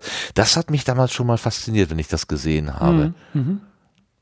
Das Dass war es in dem besagten, das war in dem besagten Jahrgang 1998 mit Gildo Horn auch das letzte Mal, dass es ein Orchester gab. Ah, okay. Und äh, das hatte man dann abgeschafft, weil das einfach zu umfangreich ist. Ne? Also ähm, es wurden immer mehr Länder und ähm, die Zeit, in der sozusagen zwischen dieser Deadline, also dass die Sender alle ihre ihre Lieder und ihre Künstler einreichen müssen, wie sie sich das auf der Bühne vorstellen, die ist ja relativ kurz und dann noch ein, äh, ein Orchester ähm, 43 Songs einproben zu lassen in relativ kurzer Zeit. Und teilweise lassen die heutigen Kompositionen das manchmal auch gar nicht so reproduzieren in so einem Orchester. Aber das ist schon schade. Also äh, im letzten Jahr hat ähm, Irving Wolter, äh, der, den wir alle so Dr. Eurovision nennen, im, äh, in dieser ESC-Welt, das ist ja, der hat 2006 ähm, als erster auf der ganzen Welt ähm, eine Doktorarbeit über den Eurovision Song Contest geschrieben. ah. Und der, äh, der lebt in Hannover und hat letztes Jahr eine sogenannte UNESCO ähm, veranstaltet. Und da waren diverse äh, Künstler auch aus dem ESC-Umfeld eingeladen. Und der hatte ähm, das äh, Orchester im Treppenhaus ähm, engagiert. Aus Hannover waren die. Und die haben äh, mit äh, Orchester ähm, wieder die Musik auf die Bühne gebracht. Und da merkte man auch, ja, das ist was ganz anderes. Das, Ja, äh, das ist ist schon, äh, aber das lässt sich heute nicht mehr, ähm, nicht mehr realisieren. Dafür ist dieses ganze Event ähm, zu aufwendig und ähm, es ist jetzt lediglich nur noch so, da gibt es allerdings auch noch äh, eine kleine Ausnahme. Also es ist so, bisher ähm, mussten alle äh, Gesangsstimmen sozusagen live ähm, eingesungen werden sozusagen. Ja. Und jetzt in der Corona-Zeit hat man jetzt eine Ausnahmegenehmigung gemacht und hat gesagt, okay, die Backings dürfen auch in dem Playback mit dabei sein damit eventuell nicht so viele in den Delegationen an, ähm, äh, anreisen müssen, dass vielleicht auf den Bühnen nicht mehr so viele Leute stehen, dass man das äh, auch so ein bisschen Corona-konform besser hinkriegt. Ja, wir werden sehen, wie sich das dann äh, auswirkt. Also der Knackpunkt wäre natürlich, ähm, ich hoffe, dass das nicht passiert, dass man irgendwann sagt, das wird Vollplayback eingespielt und die tanzen dann nur noch so die Lippen bewegend auf der Bühne rum, weil das hätte dann wirklich nicht mehr was mit dem ESC zu tun, weil dann wäre es fast nur noch eine normale Fernsehsendung. Ähm, also das spielt schon eine Rolle, weil dieses Moment, man hört ja oft so, ja, das und das Land äh, wird jetzt den Song und die Künstlerin irgendwie halt schicken. Und dann sagt man sich, ja gut, das ist jetzt aber nur der Videoclip. Mal sehen, wie die live singt. Und das ist dann manchmal schon eine große Überraschung. Und wenn das wegfällt, wäre es natürlich wirklich sehr schade. Also es gibt, ich gehöre da auch dazu, ähm, es gibt schon Fraktionen, die so sagt, oh, wir wollen das Orchester wieder haben. Aber das wird wohl leider nicht mehr wiederkommen. Das, ähm, das ist aufgrund des Aufwandes so nicht zu machen. Ist eigentlich schade. Also dann ja, könnte man doch schade, wie bei der, bei der Formel 1 sagen, bei der Formel 1 hat man ja auch irgendwann mal gesagt, wir könnten uns zwar technisch, wir könnten, was weiß ich, 800 oder 1500 PS in so ein Auto reintun, machen wir aber nicht. Wir machen mhm. einfach mal eine technische Grenze. Und man mhm. könnte ja auch bei so, bei so Liedern sagen, natürlich kannst du hier noch den, was weiß ich, was für einen Effekt benutzen, der, der nur mit, äh, was weiß ich, 20-fache Überlagerung von irgendeinem Kuhmoon oder sonst was zustande kommt. Äh, aber lassen wir weg. Wir nehmen mhm. einfach ein, ein klassisches äh, Orchester oder von mir aus auch noch mit, mit Triangel und, und Glockenspiel zusätzlich oder so. Ähm, mhm. Und das muss reichen. Das, mhm. das Setting hast du und damit mach bitte Musik. Das könnte man doch tun. Das wäre doch total reizvoll. Also so, so eine Herausforderung auf ähm, naja, ich spare Ja, also gewisse, ge äh, ge gewisse Begrenzung gibt es ja schon. Ne? Also Aha. jedes Lied darf ja nicht länger als drei Minuten sein. Ähm, du darfst nicht mit Tieren auf die Bühne kommen ähm, ah. und die Teilnehmer müssen mindestens 16 Jahre alt sein. Ähm, es gibt dafür gibt's ja den den Junior ESC. Das ist äh, das der der wird jetzt demnächst in äh, 14 Tagen stattfinden in Warschau. Äh, das ist dann mehr so ein Kinder ESC, aber ansonsten ist da auch eine Begrenzung und eben wie gesagt muss live eingesungen werden. Also das gibt es schon, ähm, damit nicht jetzt irgendwie äh, jemand kommt mit einem sechs Minuten langen Lied. Also das muss ja auch irgendwie ja, muss ja, ja die ganze Veranstaltung eine gewisse. Wobei ich äh, mittlerweile bei modernen Kompositionen finde finde ich schon drei Minuten manchmal ganz schön kurz. Also so dreieinhalb Minuten wäre, glaube ich, ähm, jetzt auch ein bisschen zeitgemäßer, weil du manche Dramaturgie in einem Lied manchmal nicht so ähm, in drei Minuten ganz ausbreiten kannst. Ähm, es gibt ja noch, ähm, darauf fußt ja sozusagen der ESC, das Sanremo Festival in Italien. Das gibt's ja sogar noch ein bisschen länger. Das findet ja immer im Februar statt. Das ist, geht über eine ganze Woche ähm, und geht auch immer bis spät in die Nacht und bis in die Morgenstunden. Und am Ende wird dann sozusagen, ähm, gibt da auch einen Gewinner und der kann sich entscheiden, ob er nun äh, zum ESC will oder nicht. Äh, jedenfalls aus dieser Riege kommt dann sozusagen der italienische Beitrag und die machen es ja bis heute noch mit äh, Orchester. Und ähm, das äh, ist schon auch, also da kann man so sehen, ja, wie es dann gehen kann. Nur die haben wahrscheinlich längere Vorlaufzeiten, längere Probenzeiten. Also das ist dann schon, glaube ich, ein bisschen einfacher. Ähm, ja, das ist die gute alte Zeit. Also ich, ähm, hm. ich hätte es auch gerne, ich würde es auch gerne noch mal erleben, ein ESC vor Ort mit Orchester. Aber das werde ich wohl wahrscheinlich nur so aus der Konserve weiterhin kennen. Aber wenn du da hingehen würdest, hättest du denn so eine Art äh, Kluft? Also ein, hast du, hast du ein paillettenbesticktes Jäckchen, was du dann anziehst, äh, um dem ganzen besonderen Ereignis auch ein bisschen Glamour zu verleihen? Nö, das mache ich eigentlich nicht. Also ähm, da gehe ich eigentlich ganz normal im Hoodie oder so, gehe ich da auch, also mit ganz bequemen Sachen gehe ich da hin. Und äh, aber es gibt schon sehr lustige Verkleidung, insbesondere so die die Briten sind da auch äh, ganz vorne an äh, und auch die die Schweden haben mitunter ganz lustige sind dann so äh, auch die Männer so als Frauen verkleidet oder so.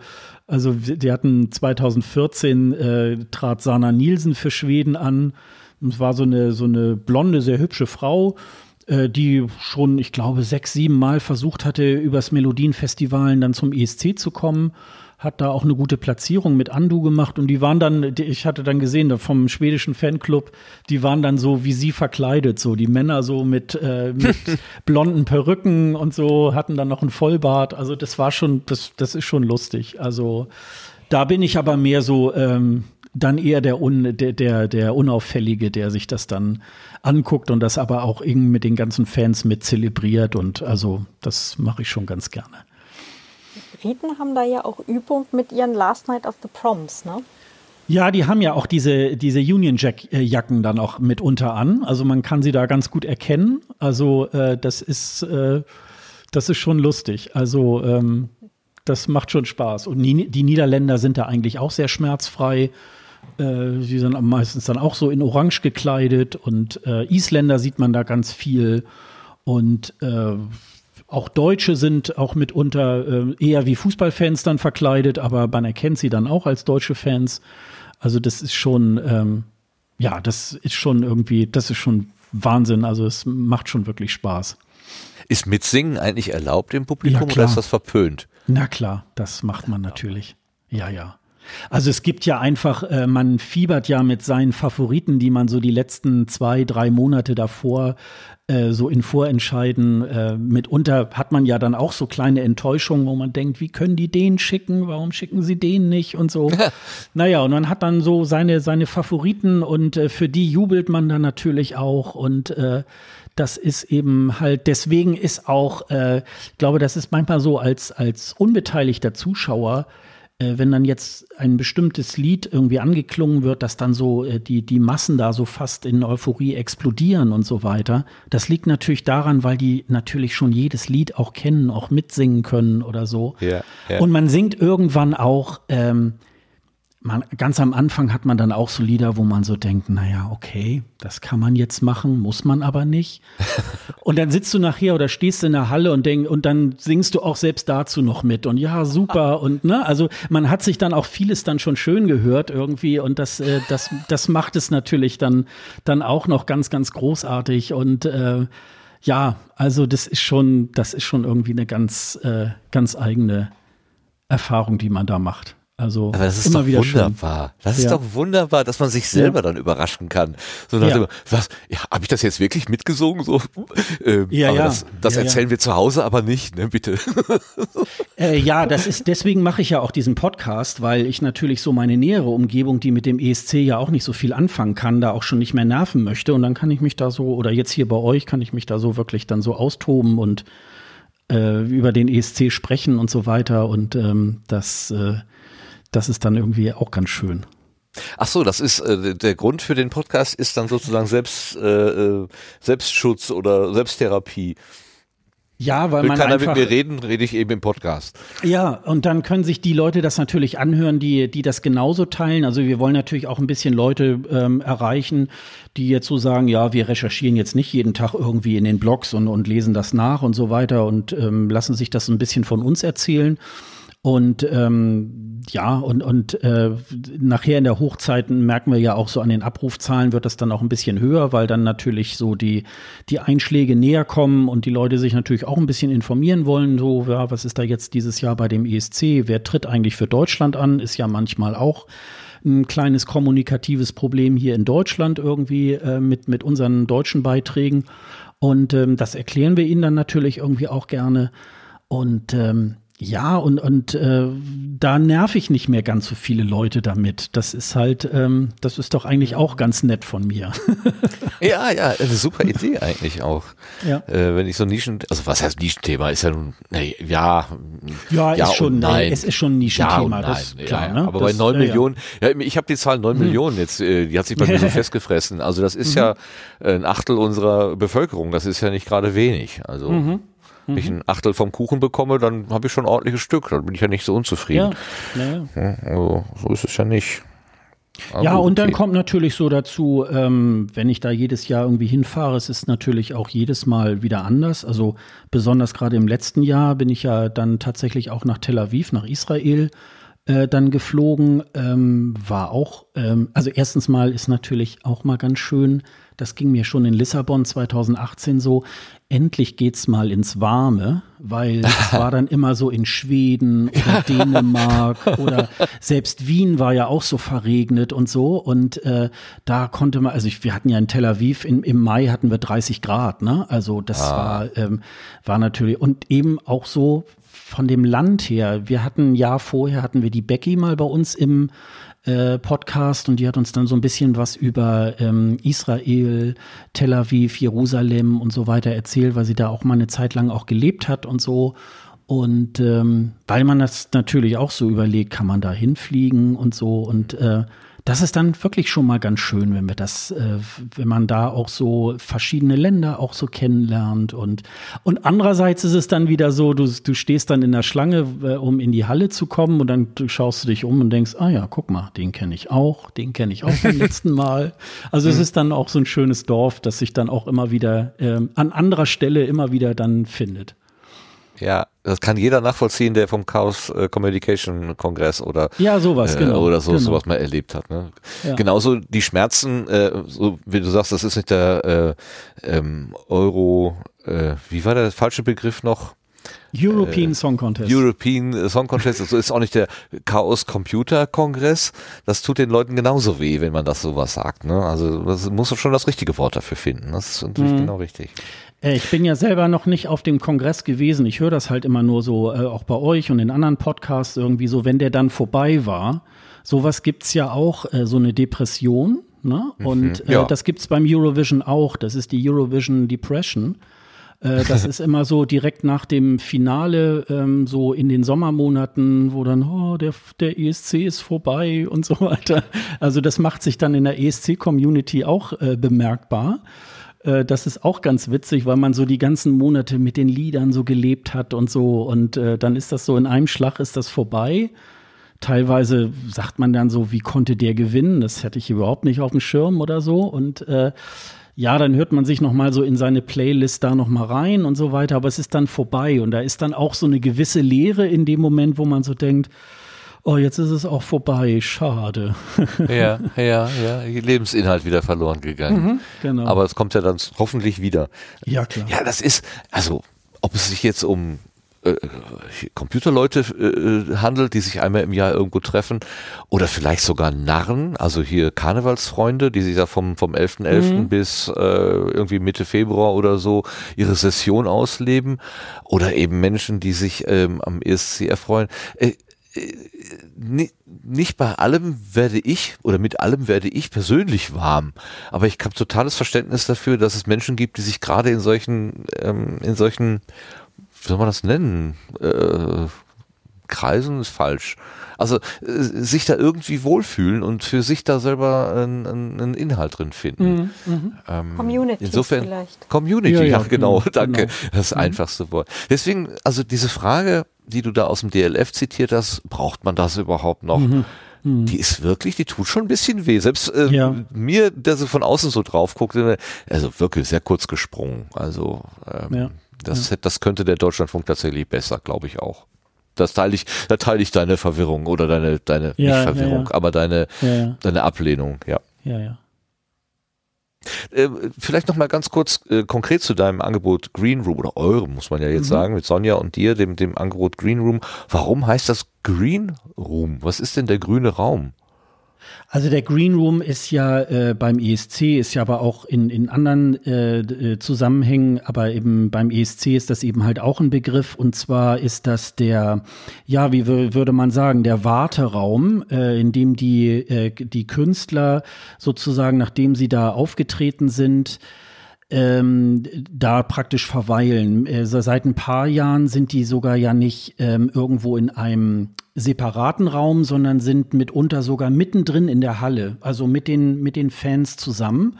Das sind so kleine Sofagruppen und auf jeder Sofagruppe sitzt dann die jeweilige Delegation. Da sitzt dann der, der Künstler, dann der sogenannte Head of Delegation. Jeder, jeder, äh, jede Delegation hat sozusagen einen Leiter, der so zum, sozusagen die Aktivitäten äh, der nationalen Delegation irgendwo halt so steuert und so weiter. Und da sitzen dann und Tänzer und so weiter, die sitzen dann da jeweils und warten, bis dann sozusagen der Intervallakt vorbei ist und dass dann die, die äh, Punkte verkündet werden.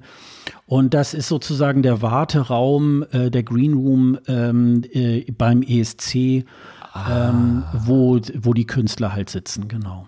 Ah, okay, jetzt verstehe ich das. Okay, ich dachte, das hätte irgendwas mit so äh, Greenscreen-Technik zu tun, wo dann da äh, äh, Hintergrundbilder irgendwie eingebaut werden oder so. Aber das Green Room. Also ich glaube, es kommt anderes. irgendwie, hier- es kommt daher, dass mal irgendwann mal ganz am Anfang äh, das irgendwo in so einem grünen Raum irgendwie, glaube ich, war und dann hat sich das irgendwie so verfestigt, irgendwie ähm, so ähnlich wie man heute Blaupause sagt oder so irgendwie. Aber Ah, ja. Green Ja. Room ist äh, da tatsächlich ähm, so ein so ein äh, so ein feststehender Begriff in dieser in dieser ESC-Welt.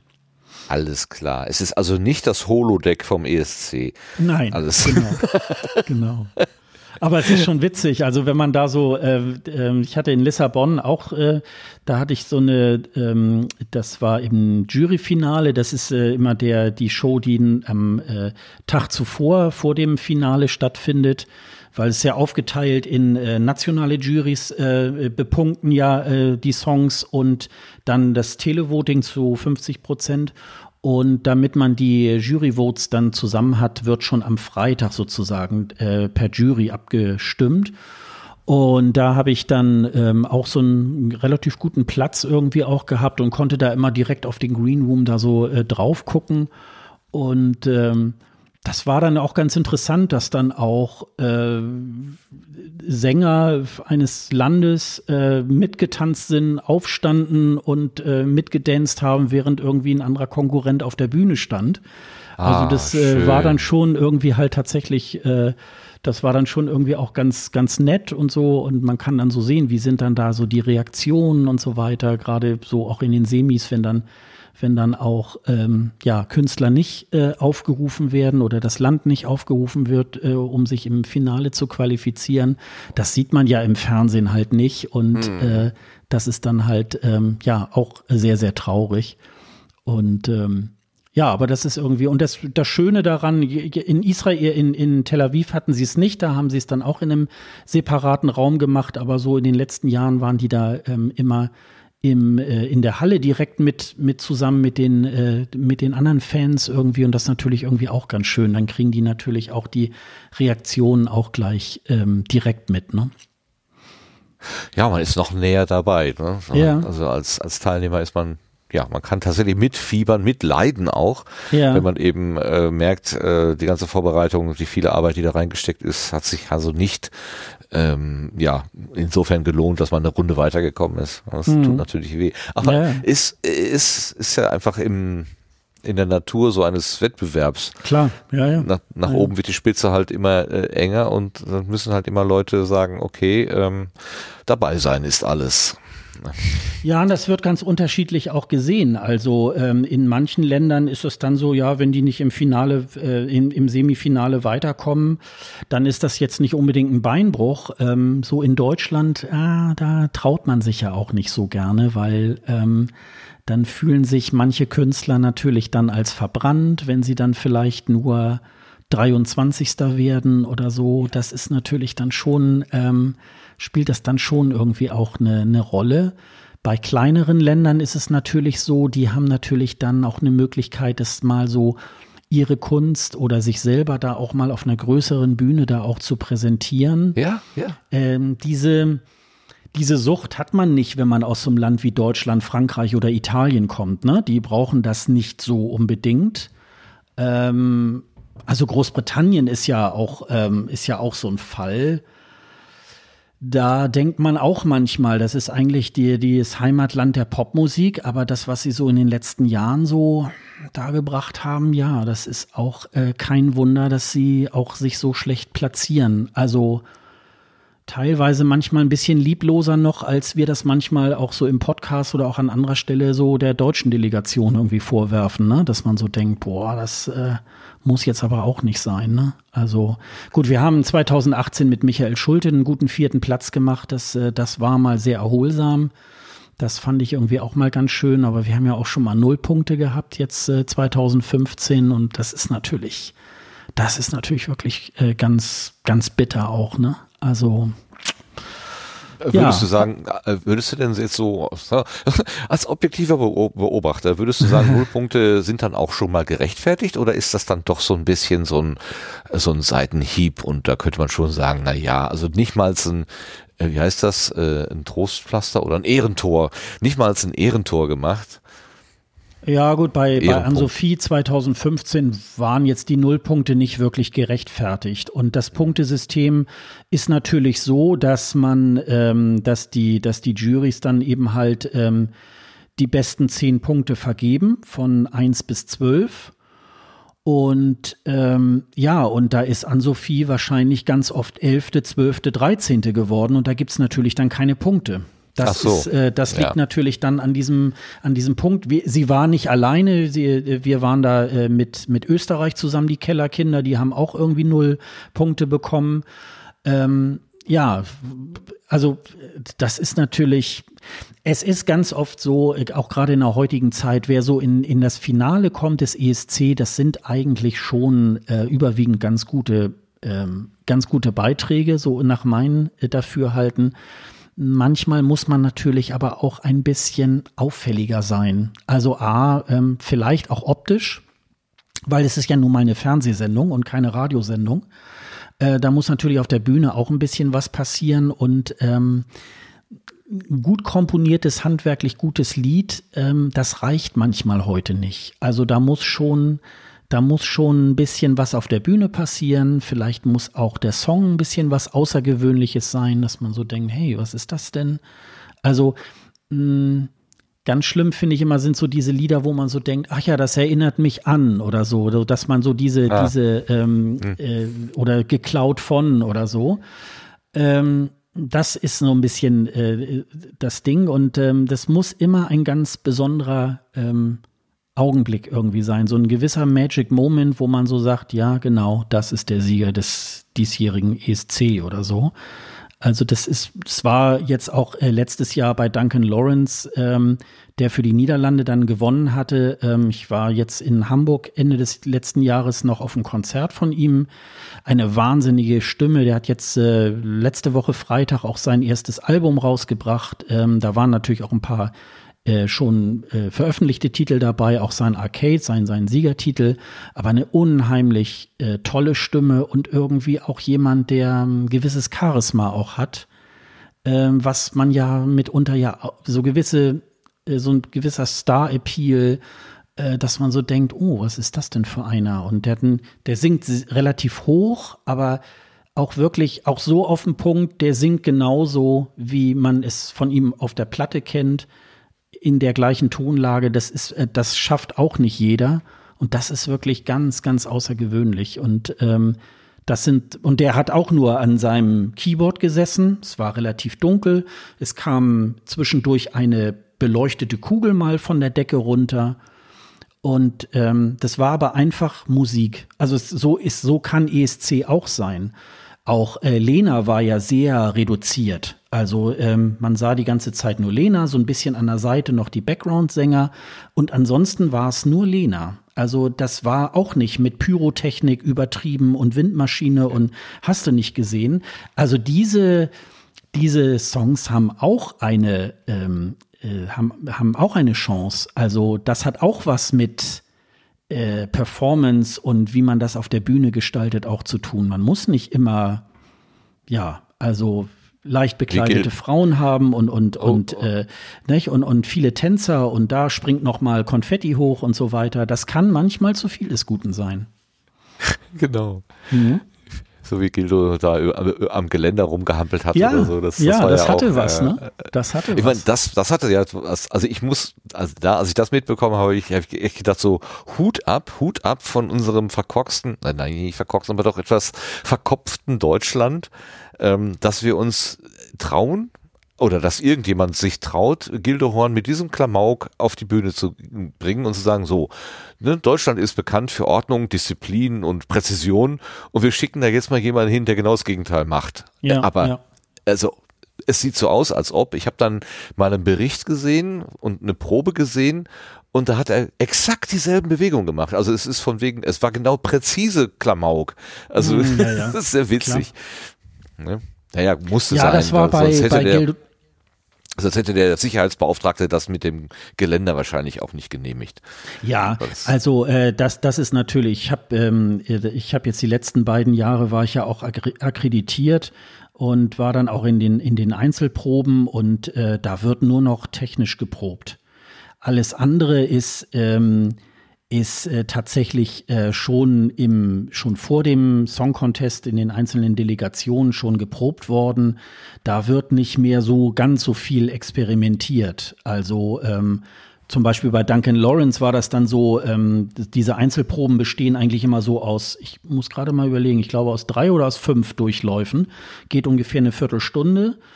Und äh, da haben sie das dann mal probiert, äh, ohne diese, diese Leuchtkugel, mal mit der, mit der Leuchtkugel und so. Also das wird dann noch gemacht. Aber ansonsten ist das, das Setting ist äh, tatsächlich schon äh, wirklich äh, vorgeprobt.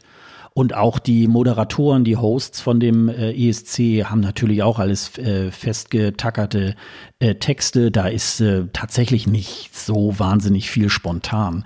Das ist aber auch ähm, dieser ganzen Veranstaltung auch geschuldet. Ne? Also ja. ungefähr kostet ja so ein ESC um die 30 Millionen, manchmal ein bisschen mehr, manchmal ein bisschen weniger. Und äh, da ist natürlich irgendwie, da muss das auch, ne? die ganzen Gewerke, die miteinander äh, verzahnt sind, auch die, auch die Techniker.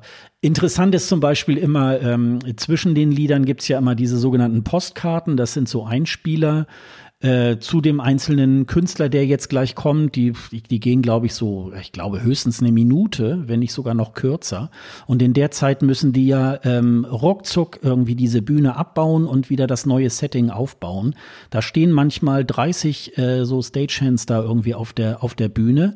Und jeder hat genau einen Handgriff vorgegeben. Wenn da ein Stuhl reingestellt wird, dann hat immer nur dieser bestimmte Techniker den Stuhl in der Hand und stellt ihn da an die entsprechende Markierung. Und das geht zack, zack, zack. Das wird eben halt in diesen äh, in diesen 14 Tagen irgendwie äh, bis zum Erbrechen irgendwie auch geprobt und das äh, ja und da musst du natürlich ein festes Korsett haben und das muss natürlich geskriptet sein und ähm, das, äh, das geht gar nicht anders. Ne? Das kann man dann Ganz nicht klar. anders machen. Ne? Diese Menschen sind auf ihre Art und Weise auch Künstler. Also, ja, oder oder ja. oder Kunst Kunsthandwerker vielleicht. Also dass sie das wirklich in der Präzision und der Geschwindigkeit und auch in der Unsichtbarkeit dann so hinbekommen. Also so Menschen, die also, Bühnen umbauen, da das sind ja meistens, das sind ja meistens auch eigentlich immer die gleichen Leute. Also da kommen auch immer die gleichen Pyrotechniker jedes Jahr dann äh, dann praktisch an dieses Set. Äh, auch so ähm, von der Produktion her ähm, sind das auch oft die die gleichen Leute jedes Jahr, weil die natürlich schon sehr sehr gut eingespielt sind und ähm, nicht nicht jeder Sender äh, hat das so drauf, ähm, so eine riesige ähm, Veranstaltung wirklich da auch über die Bühne zu holen und dann holst du dir natürlich auch die Profis, die das dann schon mehrere Jahre ähm, äh, hinter sich haben und die wissen, wo, wo sind vielleicht irgendwelche Dinge, die, ähm, die schiefgehen könnten oder so und die das dann sozusagen schon gleich zu Beginn ausmerzen können. Ne? Ja, verstehe ich total. Aus Sicht der Veranstalter verstehe ich das total. Ja. Bloß keine Experimente. Und das macht die Sache, macht die Sache so viel einfacher, wenn du einfach Menschen hast, wo du auch weißt, ähm, äh, also selbst wenn mal was schief läuft, die sind in der Lage, eine, eine, Variante zu finden, die sicher ist und trotzdem im Sinne der Gesamtveranstaltung trägt. Ja. Also ja. da, die, die laufen da nicht rum wie aufgescheuchte Hühner und wissen gar nicht, wo es lang geht, sondern die werden mhm. von sich aus dann schon äh, ja. eine, eine passable Lösung für ein Problem finden. Das ist ja großartig. Also, und wenn solche Leute einmal gefunden hast, die gibt's auch nicht gerne wieder her. Mhm. Das kann ich gut verstehen, ja. Ja, nicht wieder hergeben. Ich würde dich auch am liebsten nicht wieder hergeben, aber ich glaube, unser Gespräch muss so langsam mal zu Ende kommen. Ähm, wir haben über dich Person, als Person gar nicht so viel gesprochen, aber du hast äh, vor nicht ganz einem Monat mit dem Martin vom Metacast ein längeres Gespräch äh, geführt. Mhm. Das hatten wir ja eingangs auch schon erwähnt. Und ähm, wer noch mehr zu dir als Person wissen will, den würde ich einen ganz lieben Gruß nach Hamburg an den Metacast Martin, den Mann, Mann Martin. Äh, der sei herzlich gegrüßt an dieser Stelle. Dir sei herzlich gedankt, dass du uns so viel erzählt hast über den ESC. Ähm, ja, bitteschön. Und äh, deinen Kommentar, den du uns äh, geschrieben hast, auch nochmal so schön erläutert hast. Ähm, ich, ich finde das immer spannend, ähm, so Sachen, die, die ich jetzt nicht direkt verfolge, aus den Augen von begeisterten Menschen, so wie du jetzt vom ESC äh, berichtet hast, zu, zu hören, ähm, weil es einfach so schön ist zu sehen, wie sich Menschen für was auch immer interessieren und begeistern können. Und was mhm. das dann eben auch auslöst. Also wie gesagt, ich habe heute in das äh, in die Episode reingehört, wo du mit Sonja auch noch so ein bisschen ähm, gesprochen hast und da war so viel so gleich so eine Energie drin, dass ich gedacht habe, wow, also der sollte doch in meine äh, Abo-Liste. Äh, vielleicht höre ich mir nicht jede Episode an, aber doch gelegentlich. Sehr schön, ja. Das ähm, hat mich sehr äh, eingenommen. Dankeschön dafür. Ja, bitteschön. Und wir würden gerne einfach dann mal weitermachen hier in unserem äh, Sendeprofil. Äh, Gast und Gästin bleiben meistens bis zum Ende, manchmal müssen sie aber auch vorzeitig gehen. Äh, sei herzlich eingeladen, bis zum Ende der Ausgabe bei uns zu bleiben. Und wenn dir irgendwas mhm. zu den sonstigen Themen in den Sinn schießt, äh, lass es uns einfach wissen und sprich mit uns bitte. Ja, sehr gerne. Gut, wunderbar. Dann kommen wir jetzt ins Querbeet.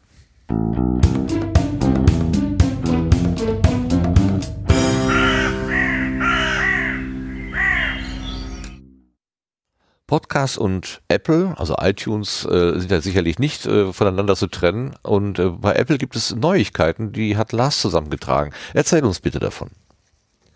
Ja, das Zusammentragen hat Apple selber äh, schon übernommen. Die haben es nämlich in einer Mail zusammengefasst geschickt. Ähm, und da gibt's drei Punkte in einer Mail, die kürzlich vor ein paar Tagen bei mir eingetrudelt ist. Ähm, Punkt eins ist, dass es ein ja, Webplayer von Apple gibt, mit dem man eben Podcast-Episoden auf eigene Webseiten äh, ja, einbetten können soll. Äh, das funktioniert und irgendwie auch nicht. Also äh, ich bin ausgesprochen underwhelmed, wenn ich das sagen soll. denn äh, ähm, also ohne Drittanbieter-Cookies im Browser funktioniert es schlichtweg gar nicht in meinen Tests. Und damit ist das Ding für mich dann auch äh, in jeder Hinsicht eigentlich schon äh, Banane, wenn ich das so sagen soll. Das äh, ähm, würde bei mir, wenn also ein Podcast diese, diese Sache benutzt, diesen Player benutzt, würde bei mir diese Episode schlichtweg nicht erscheinen, sondern äh, in der Konsole des Browsers tauchen dann einfach JavaScript-Fehler auf. Also, Habe ich das richtig ähm, verstanden? Ein, ein, ein Dienst von Apple angeboten funktioniert nur, wenn man Drittanbieter dazu nimmt? Äh, Drittanbieter-Cookies müssen aktiviert Ach, Drittanbieter -Cook Ach, Cookies. Ja, das ist aber für den großen datenschutzfreundlichen Konzern vielleicht nicht so um, naja. Ah, ja. Die Frage ist, äh, äh, ohne jetzt ein großes Fass aufmachen zu wollen, ist Apple ein großer datenschutzfreundlicher Konzern? Naja. Ähm, dann der zweite Punkt ist, äh, dass eine Zwei-Faktor-Authentifizierung ab Februar 2021 Pflicht für alle Benutzerinnen und Benutzer bei Podcast Connect sein wird. Ach du heilige ähm, alle Informationen dazu findet man auf einer eigenen Support-Seite von Apple. Die schmeiße ich noch mit in die Show. Ähm, und als zweiter Faktor kann zur, zur Apple ID kann eben, eben vertrauenswürdige Geräte sein können, ähm, die natürlich jetzt von einem sehr offensichtlichen Hersteller sein sollen, nämlich Apple. Äh, es können aber eben auch ähm, vertrauenswürdige Telefonnummern dann hinterlegt werden und über Überprüfungscodes, die also dann an die vertrauenswürdigen Geräte oder Telefonnummern gesandt werden, äh, soll man dann also den zweiten Faktor bei der Authentifizierung beibringen. Ähm, und dann gibt es noch Empfehlungen, um die Podcast äh, zu optimieren für Siri und Alexa. Auch dazu gibt es ein paar Hinweise. Zwei ähm, sind eigentlich meiner Meinung nach äh, sowieso ziemlich klar. Man soll einen prägnanten Podcast-Titel wählen und ähm, man möge bitte Autoreninformationen im Feed integrieren. Ähm, ja, und das wäre eigentlich schon dieser Teil aus der Richtung von Apple. Dankeschön. Kannst du noch eben die Quelle nennen, wo man sich da vielleicht nochmal, äh, wo man das nachlesen kann? Äh, also die Quelle war jetzt eine E-Mail ähm, und da dürft ihr bei mir nicht gucken kommen. Hast du, bist du im Newsletter oder, oder wie, warum bist du Nö, ich habe Empfänger? Bei ich habe bei Apple einen Podcast äh, eingetragen. Ich bekomme also diese Podcast-Updates, Mails immer wieder mal.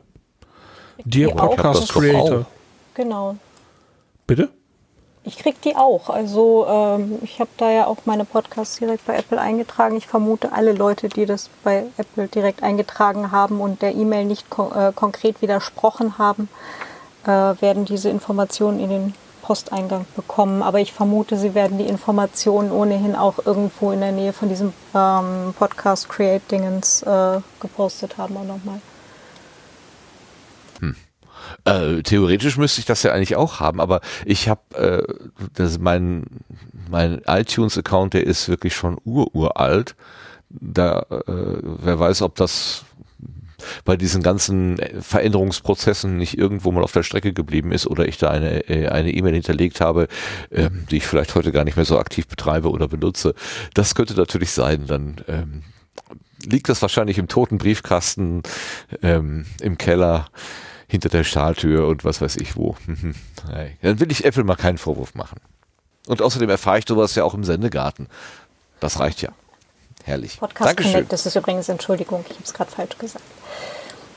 Ja, das, so hieß das ja früher gar nicht. Da muss ich mich erstmal Ja, reingewöhnen. ja, ja, und man braucht aber einen extra Account, wenn man zeitgleich auch noch Bücher hochladen will, weil das nicht aus demselben Creator-Account geht. Aber ja, Wäre ja auch zu einfach. Na, Also okay, okay. Ich sehe gerade noch in der Mail, Mail, you are receiving this email newsletter because you have submitted a podcast to Apple Podcasts. Okay. Ja. Na gut. Ja gut, okay. Deswegen halt. Alles klar, verstehe. Warum ich das jetzt nicht gekriegt habe, sei dahingestellt. Egal.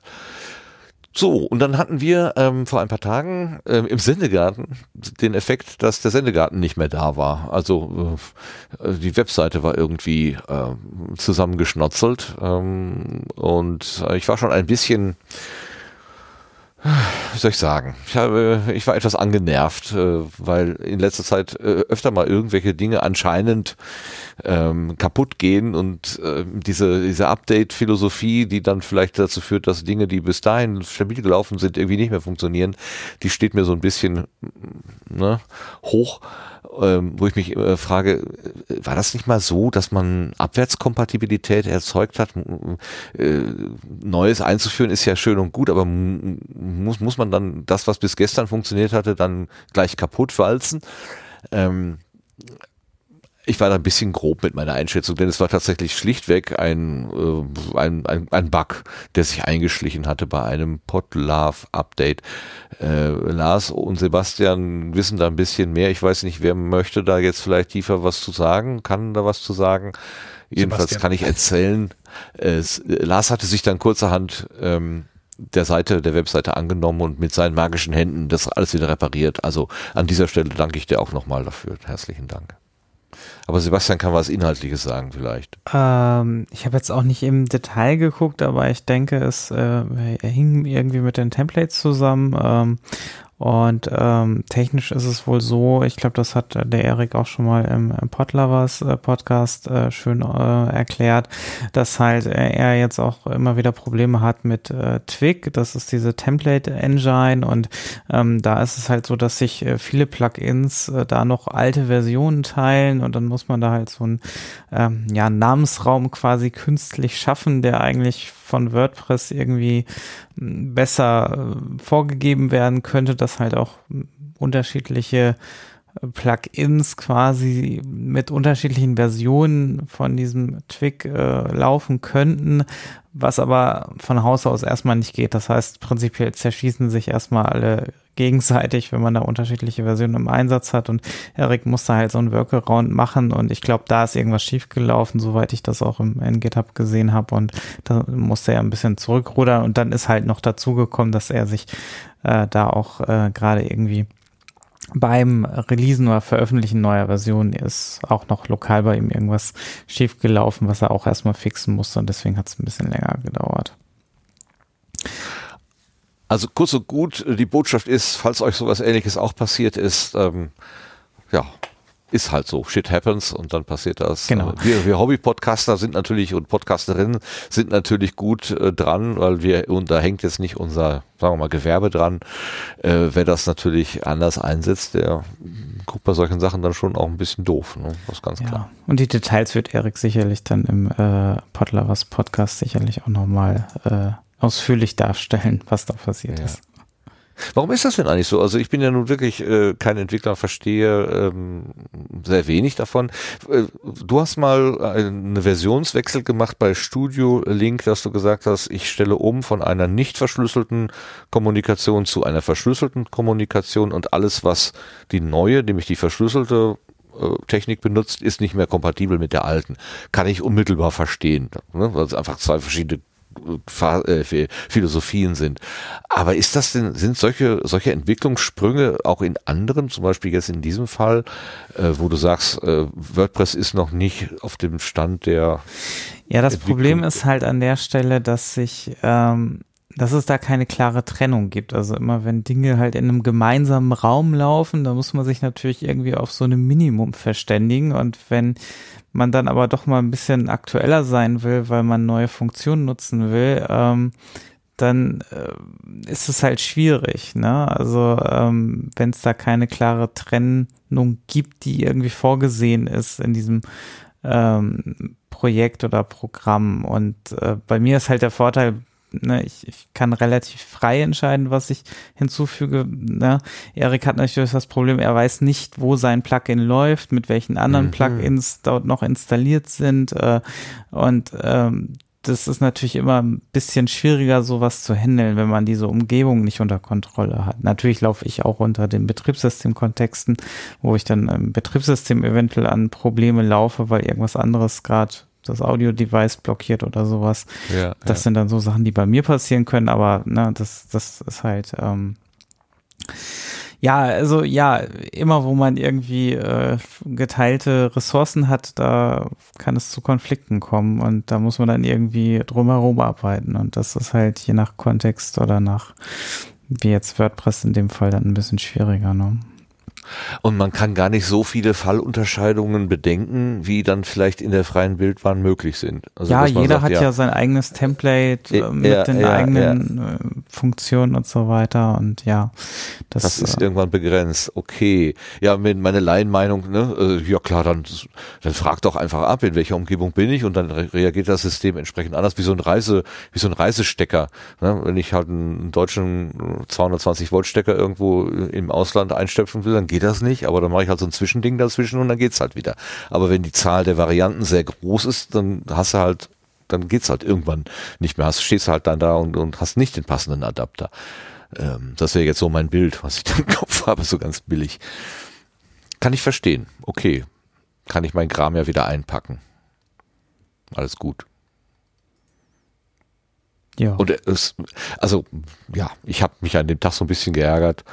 Aber ich hatte mich, wahrscheinlich war ich auch von anderen Sachen schon wieder etwas angefressen. Von daher, also auch äh, hier. Äh, ja, es ist immer unschön, wenn sowas kaputt geht. Das ist ganz klar. Und ich denke, äh, das, Erik ist auch der Letzte, der das irgendwie möchte. Äh, es passiert halt leider einfach mal durch ja. äh, schlechte Situationen oder weil halt es lokal funktioniert hat und er hat's getestet, aber dann, wie gesagt, ne, auf anderen Systemen, ja. das, das ist halt auch schwer nachzustellen. Ne? Ich meine, was, was installiert man alles für Plugins, äh, um zu gucken, äh, das, was, was wird da überhaupt verwendet? Da hat er auch überhaupt keinen Überblick, welche Plugins bei anderen laufen, ohne seine, er hat es irgendwo mal mitbekommen und hat sich das ein bisschen nachgestellt, aber mehr Informationen hat er ja dann an der Stelle auch gar nicht und kann dann ja nur so ins, ähm, ja, raten, was da gerade schief läuft. Ne? Und deswegen ist man dann auch sehr stark auf irgendwie Feedback angewiesen. Also da helfen natürlich so Logfile-Auszüge dann sehr schnell weiter, um das besser eingrenzen zu können.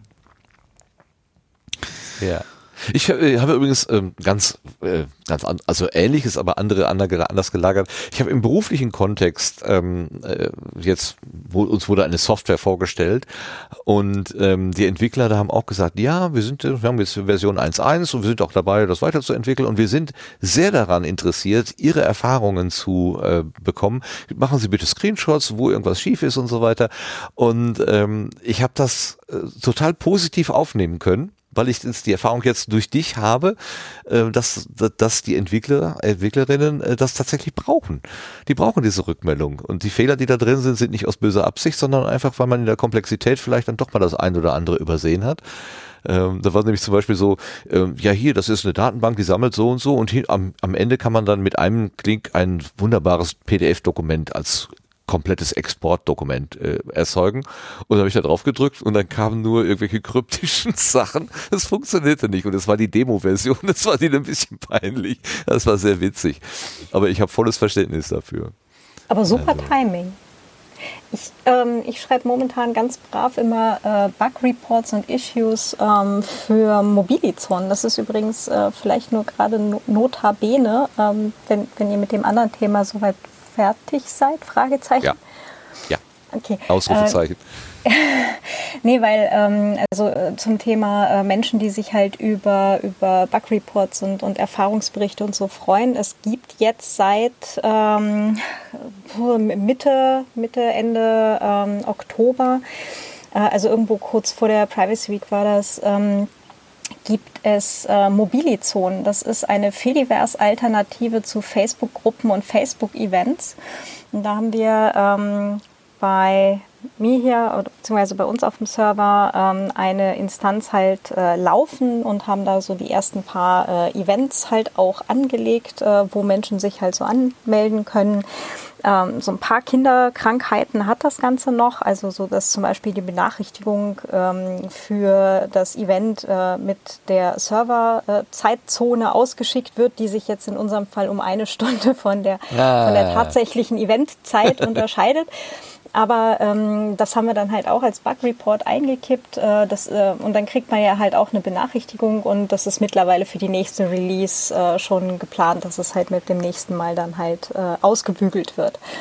So, und ähm, das ist dann halt auch ganz spannend zu sehen, ähm, wie dieses Feedback dann halt aufgenommen wird und ähm, wie es letztendlich dann auch den Weg tatsächlich in die Software dann findet und ähm, Sachen halt dann anders werden und besser werden, dadurch, dass man halt sich die Mühe macht und da wirklich mal zehn Minuten sich hinsetzt, das zusammenschreibt, denen das halt ähm, in dem Fall dann halt in einem GitLab halt äh, einkippt. Ähm, es gibt aber auch extra ein Forum, wo Menschen, die jetzt nicht so nerdy sind, ähm, das Ganze einfach ähm, über ein Forum denen dann halt auch melden können und so. Und das ist auch ähm, sehr, sehr ähm, aktive Community, die sich da gerade bildet. Es ist äh, eine französische ähm, äh, Truppe, die das äh, bauen und gar nicht so viele Leute. Und es äh, ist auch ganz interessant, ähm, halt so ein bisschen mitzukriegen, ähm, wie die Open und Libre Community in Frankreich halt so tickt. Also es ist auch ganz, ganz, ganz spannend gerade. Auf jeden Fall ist es auch ganz cool, dass wir jetzt mittlerweile eine Alternative zu Facebook-Gruppen äh, und Events kriegen. Das außerdem, ne? Das würde ich mal sagen, ja, auf jeden Fall, ganz klar. Aber das, das, das, das, was, was ich ja immer wieder faszinierend finde, ist diese Fehlerkultur, also der Umgang mit Fehlern. Ähm, ich habe da bin da einfach komplett anders äh, äh, sozialisiert. Also ein Fehler ist etwas was man am besten unter den Teppich kehrt oder so, nicht bloß nicht an die große Glocke hängen. Und äh, man kann eben mit Fehlern auch ganz anders umgehen. Man kann da sehr aktiv mit umgehen. Man kann einfach sagen, okay, da ist ein Fehler, äh, warum ist der passiert und was kann man dagegen tun und das dann beim nächsten Mal wieder nicht passiert. Und vor allen Dingen eben offen darüber kommunizieren, keine Schuldzuweisungen machen, äh, nicht schimpfen, keinen Gram haben, sondern einfach klar sagen, ja hier, äh, ich habe das und das beobachtet, soll das so sein? Ist das ein Bug oder ist das ein Feature? Kann ja auch ein Feature sein, was man nicht als solches erkannt hat. Äh, und dann wird es halt entsprechend wahrgenommen. Ähm, das ist, ist für mich, ich weiß, ich habe es schon hundertmal gesagt, aber es ist für mich immer wieder faszinierend, ähm, äh, wie, wie das in dieser Techniker- und Entwicklerwelt äh, so, so verstanden geht. Ich ziehe da jedes Mal den Hut. Toll. Es ist auch eine, eine Sache, äh, wie es halt gelebt wird und ähm, es ist ähm, auch, äh, also wir haben jetzt ja äh, fünf Jahre Privacy Week äh, auch gemacht und ähm, ja, es gehen einfach jedes Jahr immer Dinge schief. Es ist so, ja, weil da, wo Menschen Dinge tun, gehen Sachen schief. Das Einzige, wo nichts schief gehen kann, ist da, wo niemand was tut und das wollen wir dann auch nicht. Und ähm, der interessante Punkt ist, kommt es beim Publikum an oder nicht? Ja, also ja. halt nochmal so als, als ein weiteres Level, ähm, wo wir dann sagen, ja nun, dann ist jetzt halt hinter den Kulissen gerade was schiefgegangen. Die ZuschauerInnen, die sich den Stream gerade angeschaut haben, haben es nicht mal gemerkt. Ne? Oder halt auch, wenn wir ein physisches Event äh, haben, selbst die Leute im Saal haben es nicht mal gemerkt. Und selbst wenn, ist es im Zweifelsfall immer besser, ähm, das anzusprechen, ja, oder halt auch als Moderation. Oh, jetzt habe ich gerade hier den Faden verloren. Moment mal. Ähm, und ähm, es ist viel menschlicher, Fehler zuzugeben und sie zu machen. Und ähm, man, man erntet dafür dann üblicherweise auch einfach eher Sympathie. Weil alles, was eben nicht perfekt ist, was eben Ecken und Kanten hat, ist halt insgesamt viel sympathischer und da können die Menschen sich halt viel eher mit identifizieren. Also selbst wenn es beim Publikum ankommt, ähm, ist es halt auch einfach gar nicht schlimm, sondern das ist halt einfach so. Und äh, wo Menschen Dinge tun, passieren halt Dinge. Ne? Ja. Jawohl, also es gibt schon immer noch auch die Situation, wo ich das Gefühl habe, oh, oh, jetzt habe ich mich total blamiert. Äh, ich habe nicht mal die einfachste äh, Technik im Griff, ich kriege meine Folie nicht präsentiert oder was auch immer, weil was weiß der Geier, dann bringt der Modus hoch im Gerät, was ich nicht kenne. Ähm, und äh, ich habe dann immer so, also eine Stimme in mir sagt schon immer, du machst dich hier gerade total zum Affen. Du kannst den Leuten demnächst erzählen, was du willst, die werden, die werden immer nur denken, na, der hat aber seine Folie nicht an den Start gekriegt. Ähm, was natürlich Quatsch ist.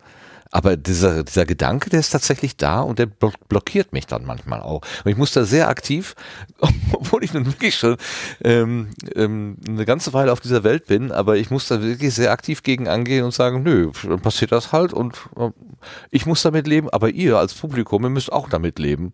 Und das hat mit der Qualität dessen, was ich euch hier erzähle, überhaupt gerade mal gar nichts zu tun. Ob ihr jetzt hier ein, ein, ein was weiß ich, ein technisches Gerät funktioniert oder nicht. Und wenn das fünf Minuten dauert, bis das läuft, dann fangen wir halt fünf Minuten später an. So what? Weiß ich, in einem, in einem anderen Zusammenhang habe ich das, äh, wo es darum äh, drum ging, äh, dass Menschen äh, nicht äh, in der Lage sind oder auch willens sind, zum Beispiel ähm, Sachen wie so ein Mobilizon halt äh, oder halt irgendwelche alternativen Apps zu verwenden, weil ähm, sie halt auch relativ wenig äh, Erfahrung haben mit alternativer Software und so weiter. Ja? Und das ist auch völlig okay, weil, und jetzt gerade der Rückschluss zu dem, was, was dir da vielleicht passiert ist, ich verlange von meinem Zahnarzt nicht, dass der ein 1A Mail-Admin ist oder dass der selber irgendwelche Chat-Server hostet. Das ist überhaupt nicht das, weswegen ich zu diesem Menschen hingehe, sondern ich erwarte im Zweifelsfall von ihm, dass er gegebenenfalls meine Zähne repariert. Der muss nicht perfekt sein bei Präsentation. Der muss auch nicht perfekt sein äh, mit irgendwelchen Server-Admin-Sachen. Ja? Es gibt Menschen, die haben da einfach Bock drauf. Wir müssen sie nur zusammenbringen, dass mhm. Menschen, die Bock drauf haben, Dinge zu tun und Menschen, die das gerne verwenden möchten, äh, dass man das irgendwie koppelt. Aber ähm, von daher der, der Appell äh, in, in deine Richtung, Martin, das ist völlig okay. Du musst nicht der, der Admin par excellence für irgendwelche Geräte sein oder, oder Wiener 1 äh, irgendwelche ähm, Präsentationssoftware äh, oder, oder Hardware oder sonst was bedienen können. Es ist viel wichtiger, dass du den Inhalt rüberbringst von dem, was du erzählen willst.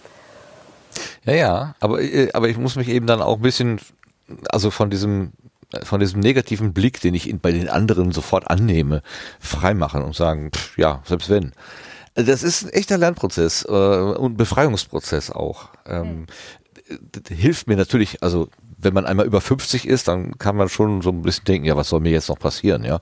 Also äh, eigentlich kann ich ja jetzt, äh, habe ich schon fast Narrenfreiheit. Ich habe äh, hier, ähm, wie heißt das? Ähm, wen habe ich gesehen? Gibt es so ein schönes Sprichwort, egal. Ähm, und dann, dann äh, kann ich mir doch jetzt eigentlich meine Freiheiten nehmen. Aber es ist immer noch so, dass ich denke, hm, ja, einen guten Eindruck ist, hinterlassen. Das ist aber wirklich eins der besten Sachen an diesem Älterwerden. Man muss nicht mehr jeden Scheiß mitmachen. Ja. Das ist schon total super. Man kann die Leute einfach mal rennen lassen und muss nicht mitrennen. Das ist schön. Ja. Das ist echt angenehm, ja. Ja. ja. Super, haben wir uns doch noch ein bisschen hier äh, Ermutig Ermutigung im, im Querbeet abgeholt. Sehr gut, Dankeschön, Claudia. Ähm, wir kommen dann jetzt zum Blühkalender.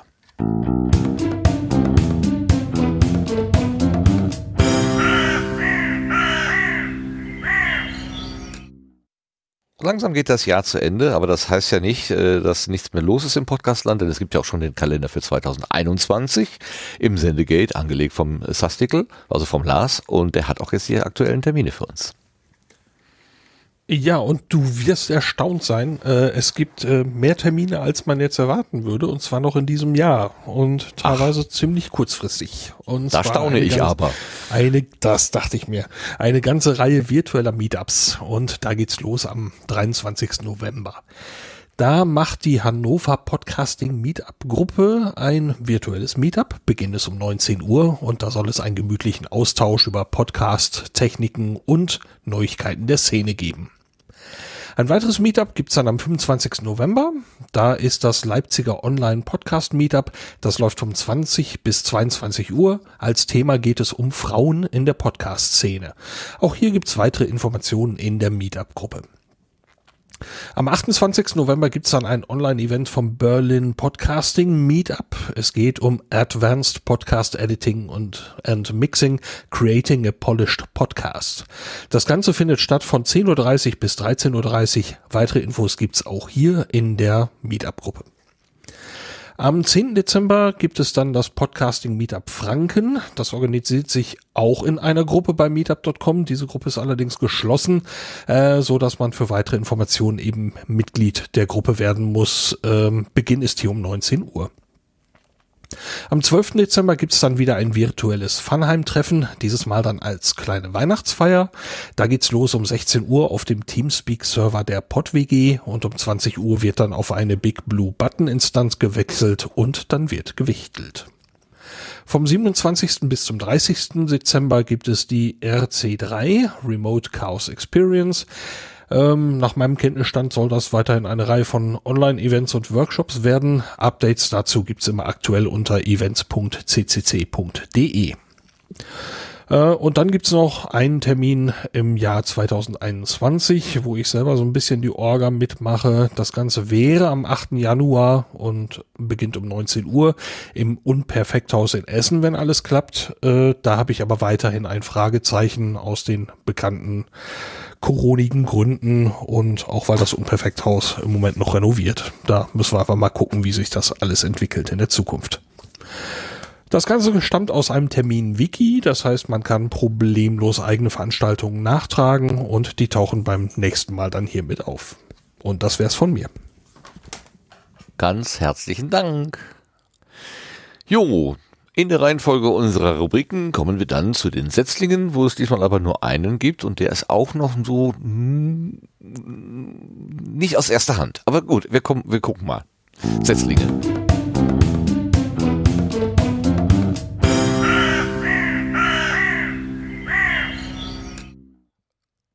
Nicht aus erster Hand heißt, er ist uns über den Zaun geworfen worden und zwar vom Sascha, nicht dem Sascha, der heute hier auf der Gartenbank sitzt, sondern dem, dem, dem Schiller 79. Ähm, der hat uns nämlich darauf aufmerksam gemacht, dass der Easy, also der ähm, äh, der, der, der Macher und Betreiber von FÜD, ähm, Christian, so, das habe ich nicht, nicht Christoph, sondern das Christoph ist der vom äh, ESC Schnack, sondern das ist der Christian. Ähm, der macht jetzt einen Podcast und nennt sich Christians Retro Tagebuch. Ähm, ich habe leider noch nicht selber reingehört, aber ich weiß, dass äh, wenn Christian spricht, äh, es sich einfach immer super anhört. Er hat ja damals auch die Hörsuppe gemacht und ähm, den täglichen Podcast, den ich auch immer gerne, gerne, gerne gehört habe. Ähm, und er schreibt zur Nullnummer zum Retro-Tagebuch folgendes. Wir werden alle nicht jünger. Die meisten von uns werden sogar älter. Und das tue ich auch gerade.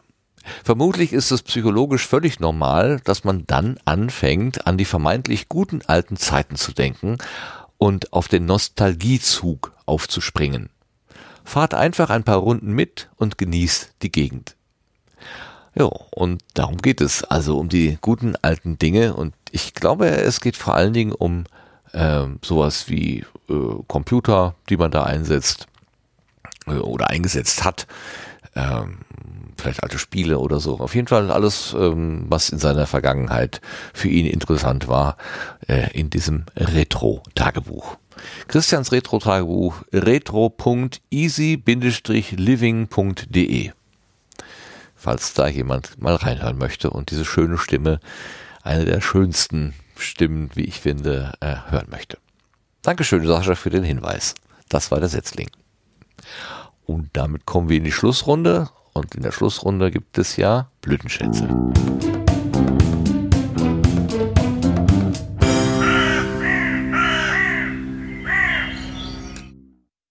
Blütenschätze, das sind die Sachen, die uns irgendwie angesprochen haben, zum Nachdenken gebracht haben, zum Lachen gebracht haben, über die man gestolpert ist. Das kann natürlich vorwiegend Podcast sein, aber auch alles andere.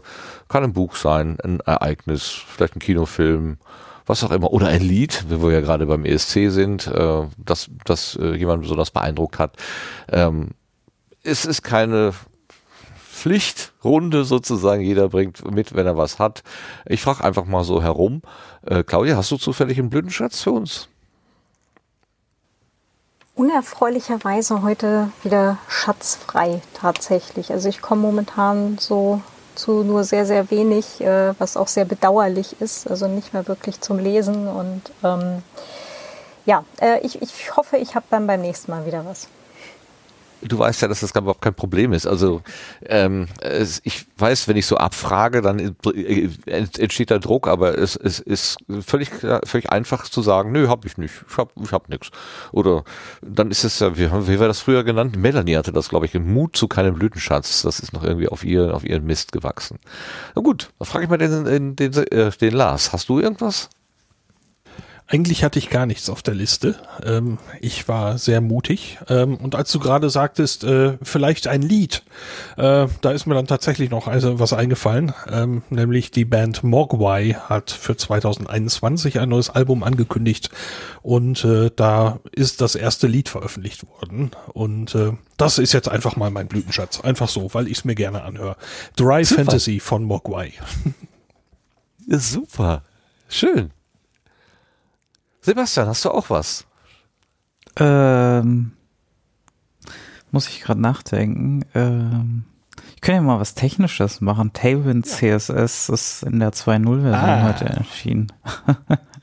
das äh, ist immer ein, ein sehr schönes CSS-Framework, was halt sehr sehr klein und schmal ist und äh, ja auch der Entwickler dahinter, beziehungsweise die Entwicklerinnen mittlerweile, ähm, wobei ich jetzt gar nicht sicher bin, ob da eine Frau mittlerweile dabei ist, aber nehme ich jetzt einfach mal mit ein. Ähm, ja, machen cooles Zeug, ähm, kann man sich anschauen, also wer da noch Bedarf hat, äh, ähm, ja.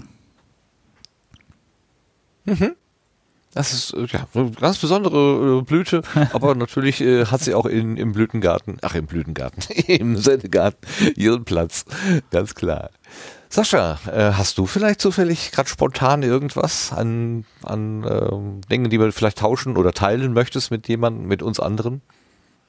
Ähm, ja, es, ich, bin, ich bin da tatsächlich auch so mal durch meinen Podcatcher gegangen. Das sind eigentlich dann auch eher so diese üblichen Verdächtigen, aber äh, vielleicht ähm, würde ich da tatsächlich an, an der Stelle jetzt äh, auf einen Podcast hinweisen. Ich hatte ja erzählt, dass äh, Dennis Kranz äh, mit mir den Podcast ja mal zusammen gemacht hat und dann ausgestiegen ist und hat sich dann so in so eine einjährigen Pause begeben und der macht jetzt mit äh, Lukas Obheiden einen Podcast über Medienpädagogik in Bibliotheken, nennt sich edothek-podcast.de.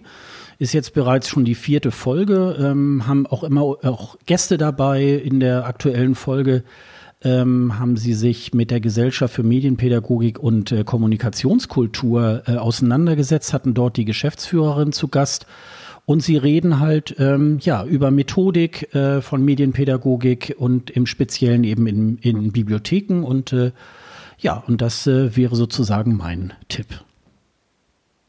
Super, das klingt gut. Dankeschön für den Hinweis und den, den Blütenschatz. Äh, ich frage mich jetzt gerade selber und ähm, ich habe einen von den üblichen Verdächtigen dabei, nämlich Jörn Schaar. Ähm, und zwar deswegen, weil er mir einen Lachflash äh, verschafft hat am frühen Morgen auf dem Weg zur Arbeit. Ähm, wer ihn nicht kennt und den Jörn Schaars feinen Podcast, der wird wahrscheinlich nicht wissen, dass er gelegentlich, in letzter Zeit regelmäßig, aus einem Katalog von Fragen, ähm, Fragen zieht und die dann so spontan beantwortet. Äh, das, er hat jetzt schon herausgearbeitet, dass dieser Fragenkatalog sich wahrscheinlich eher an, äh, an Frauen richtet. Ähm, und er ist nicht, er sagt immer, ich bin ja nicht die Zielgruppe, aber ich mache es halt trotzdem. Und ähm, es äh, passierte folgendes, was ich hoffentlich jetzt hier äh, fehlerfrei einspielen kann. Mal gucken. Wenn ich sage, die Fragen sind so tiefenphilosophisch oder so pseudophilosophisch, dann meine ich Frage 271. Denkst du intensiv genug über das Leben nach? Was? Wie? Was? Was? Warum? Oh, Leute. Also, ähm, also erstens, wie soll ich das bewerten? Ob ich intensiv genug über das Leben nachdenke und dann, was soll das überhaupt heißen? Für ein Kack ist das denn? Also ich denke selbstverständlich über das Leben nach, über mein eigenes Leben, über das Leben von anderen. Ich frage mich ständig, wie Menschen leben, die nicht in der Lage sind, ordentlich Abstand zu halten im Supermarkt, Stichwort Nackenatmer. Wir hatten es vorhin davon ähm, und das tue ich sehr intensiv. Das ist mit einer der Gründe, warum es diesen Podcast gibt. Äh, und ich glaube, dass es also wahrscheinlich intensiv genug ist, aber wer weiß das schon so genau. Genau, ich sage ja, ich bin nicht Zielgruppe. Frage 695. Würdest du jemanden wie dich gern zur Freundin haben? so, wollen wir ehrlich sein. Äh, jemand wie ich zur Freundin, also eine äh, starke übergewichtige, vollbärtige Freundin, ähm, warum denn nicht, wenn sie so ein netter Kerl ist wie ich? Das war einfach so großartig, dass ich fast ins Lenkrad gebissen habe vor Lachen. Warum denn nicht? Ja. Wenn sie da so netter Kerl ist wie ich. Großartig. Großartig. Großartig. Das war mein Blütenschatz diese Woche. Super. Also diese Auseinandersetzung mit diesem 1000 Fragen Katalog, äh, wie oft er schon gesagt hat, das taugt alles nicht, aber das macht es aber immer wieder und es fasziniert solche Stilblüten. Großartig. Äh, Jörn Schaas feiner Podcast, JSFP, abgekürzt 292 Nackenatmer. Da kann man das hören. Immer wieder großartig. Ah, es, gab, es gab noch das eine oder andere, was ich äh, gehört hatte, wo ich dachte, ah, das ist eigentlich ein Blütenschatz, aber ja, das alles zusammenzutragen, ist äh, nicht so einfach. Gut, wir sind durch. Ich habe meine Liste verloren. Mal eben äh, hier so wild rumklicken. Da bin ich wieder. Aber es kommt ja auch nichts mehr, ne? Nee, es kommt nur noch die Verabschiedung. Und das mache ich jetzt auch. Ich verabschiede mich. Es sei denn, jemand hat noch was zu sagen. Von euch. Möchte noch. Die Gelegenheit ist günstig. Nicht, nicht. Gar nicht gut.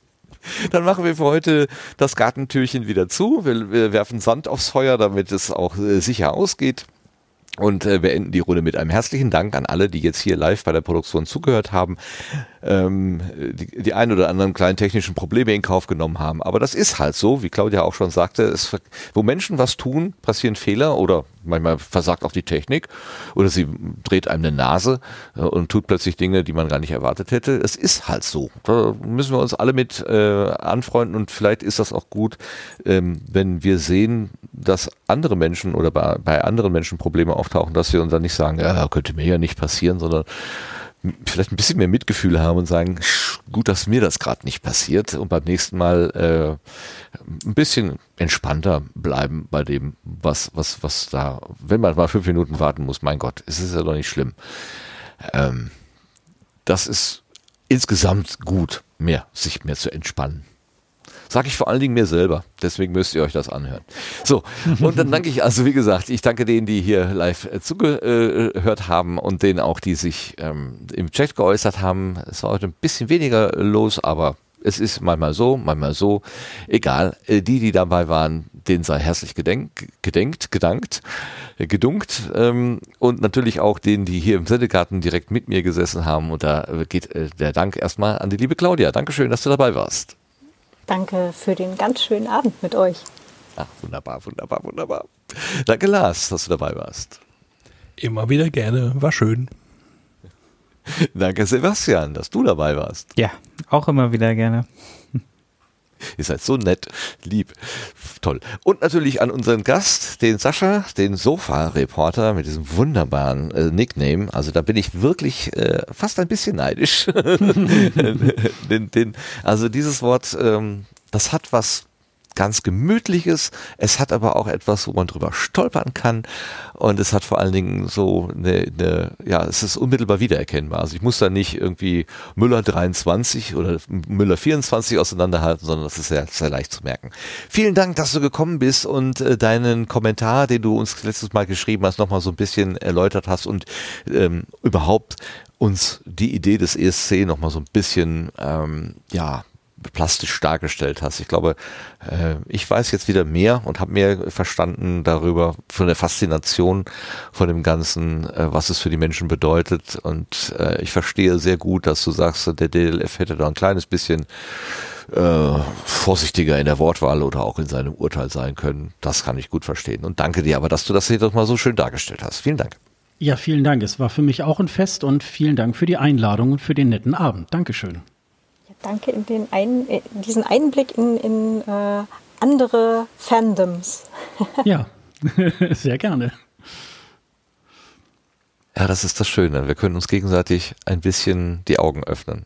Selbst wenn wir das nicht mögen. Man muss es ja nicht mögen. Also ähm, man kann ja nach wie vor sagen, ist nicht meine Welt, aber die darf trotzdem sein. Schön, ja.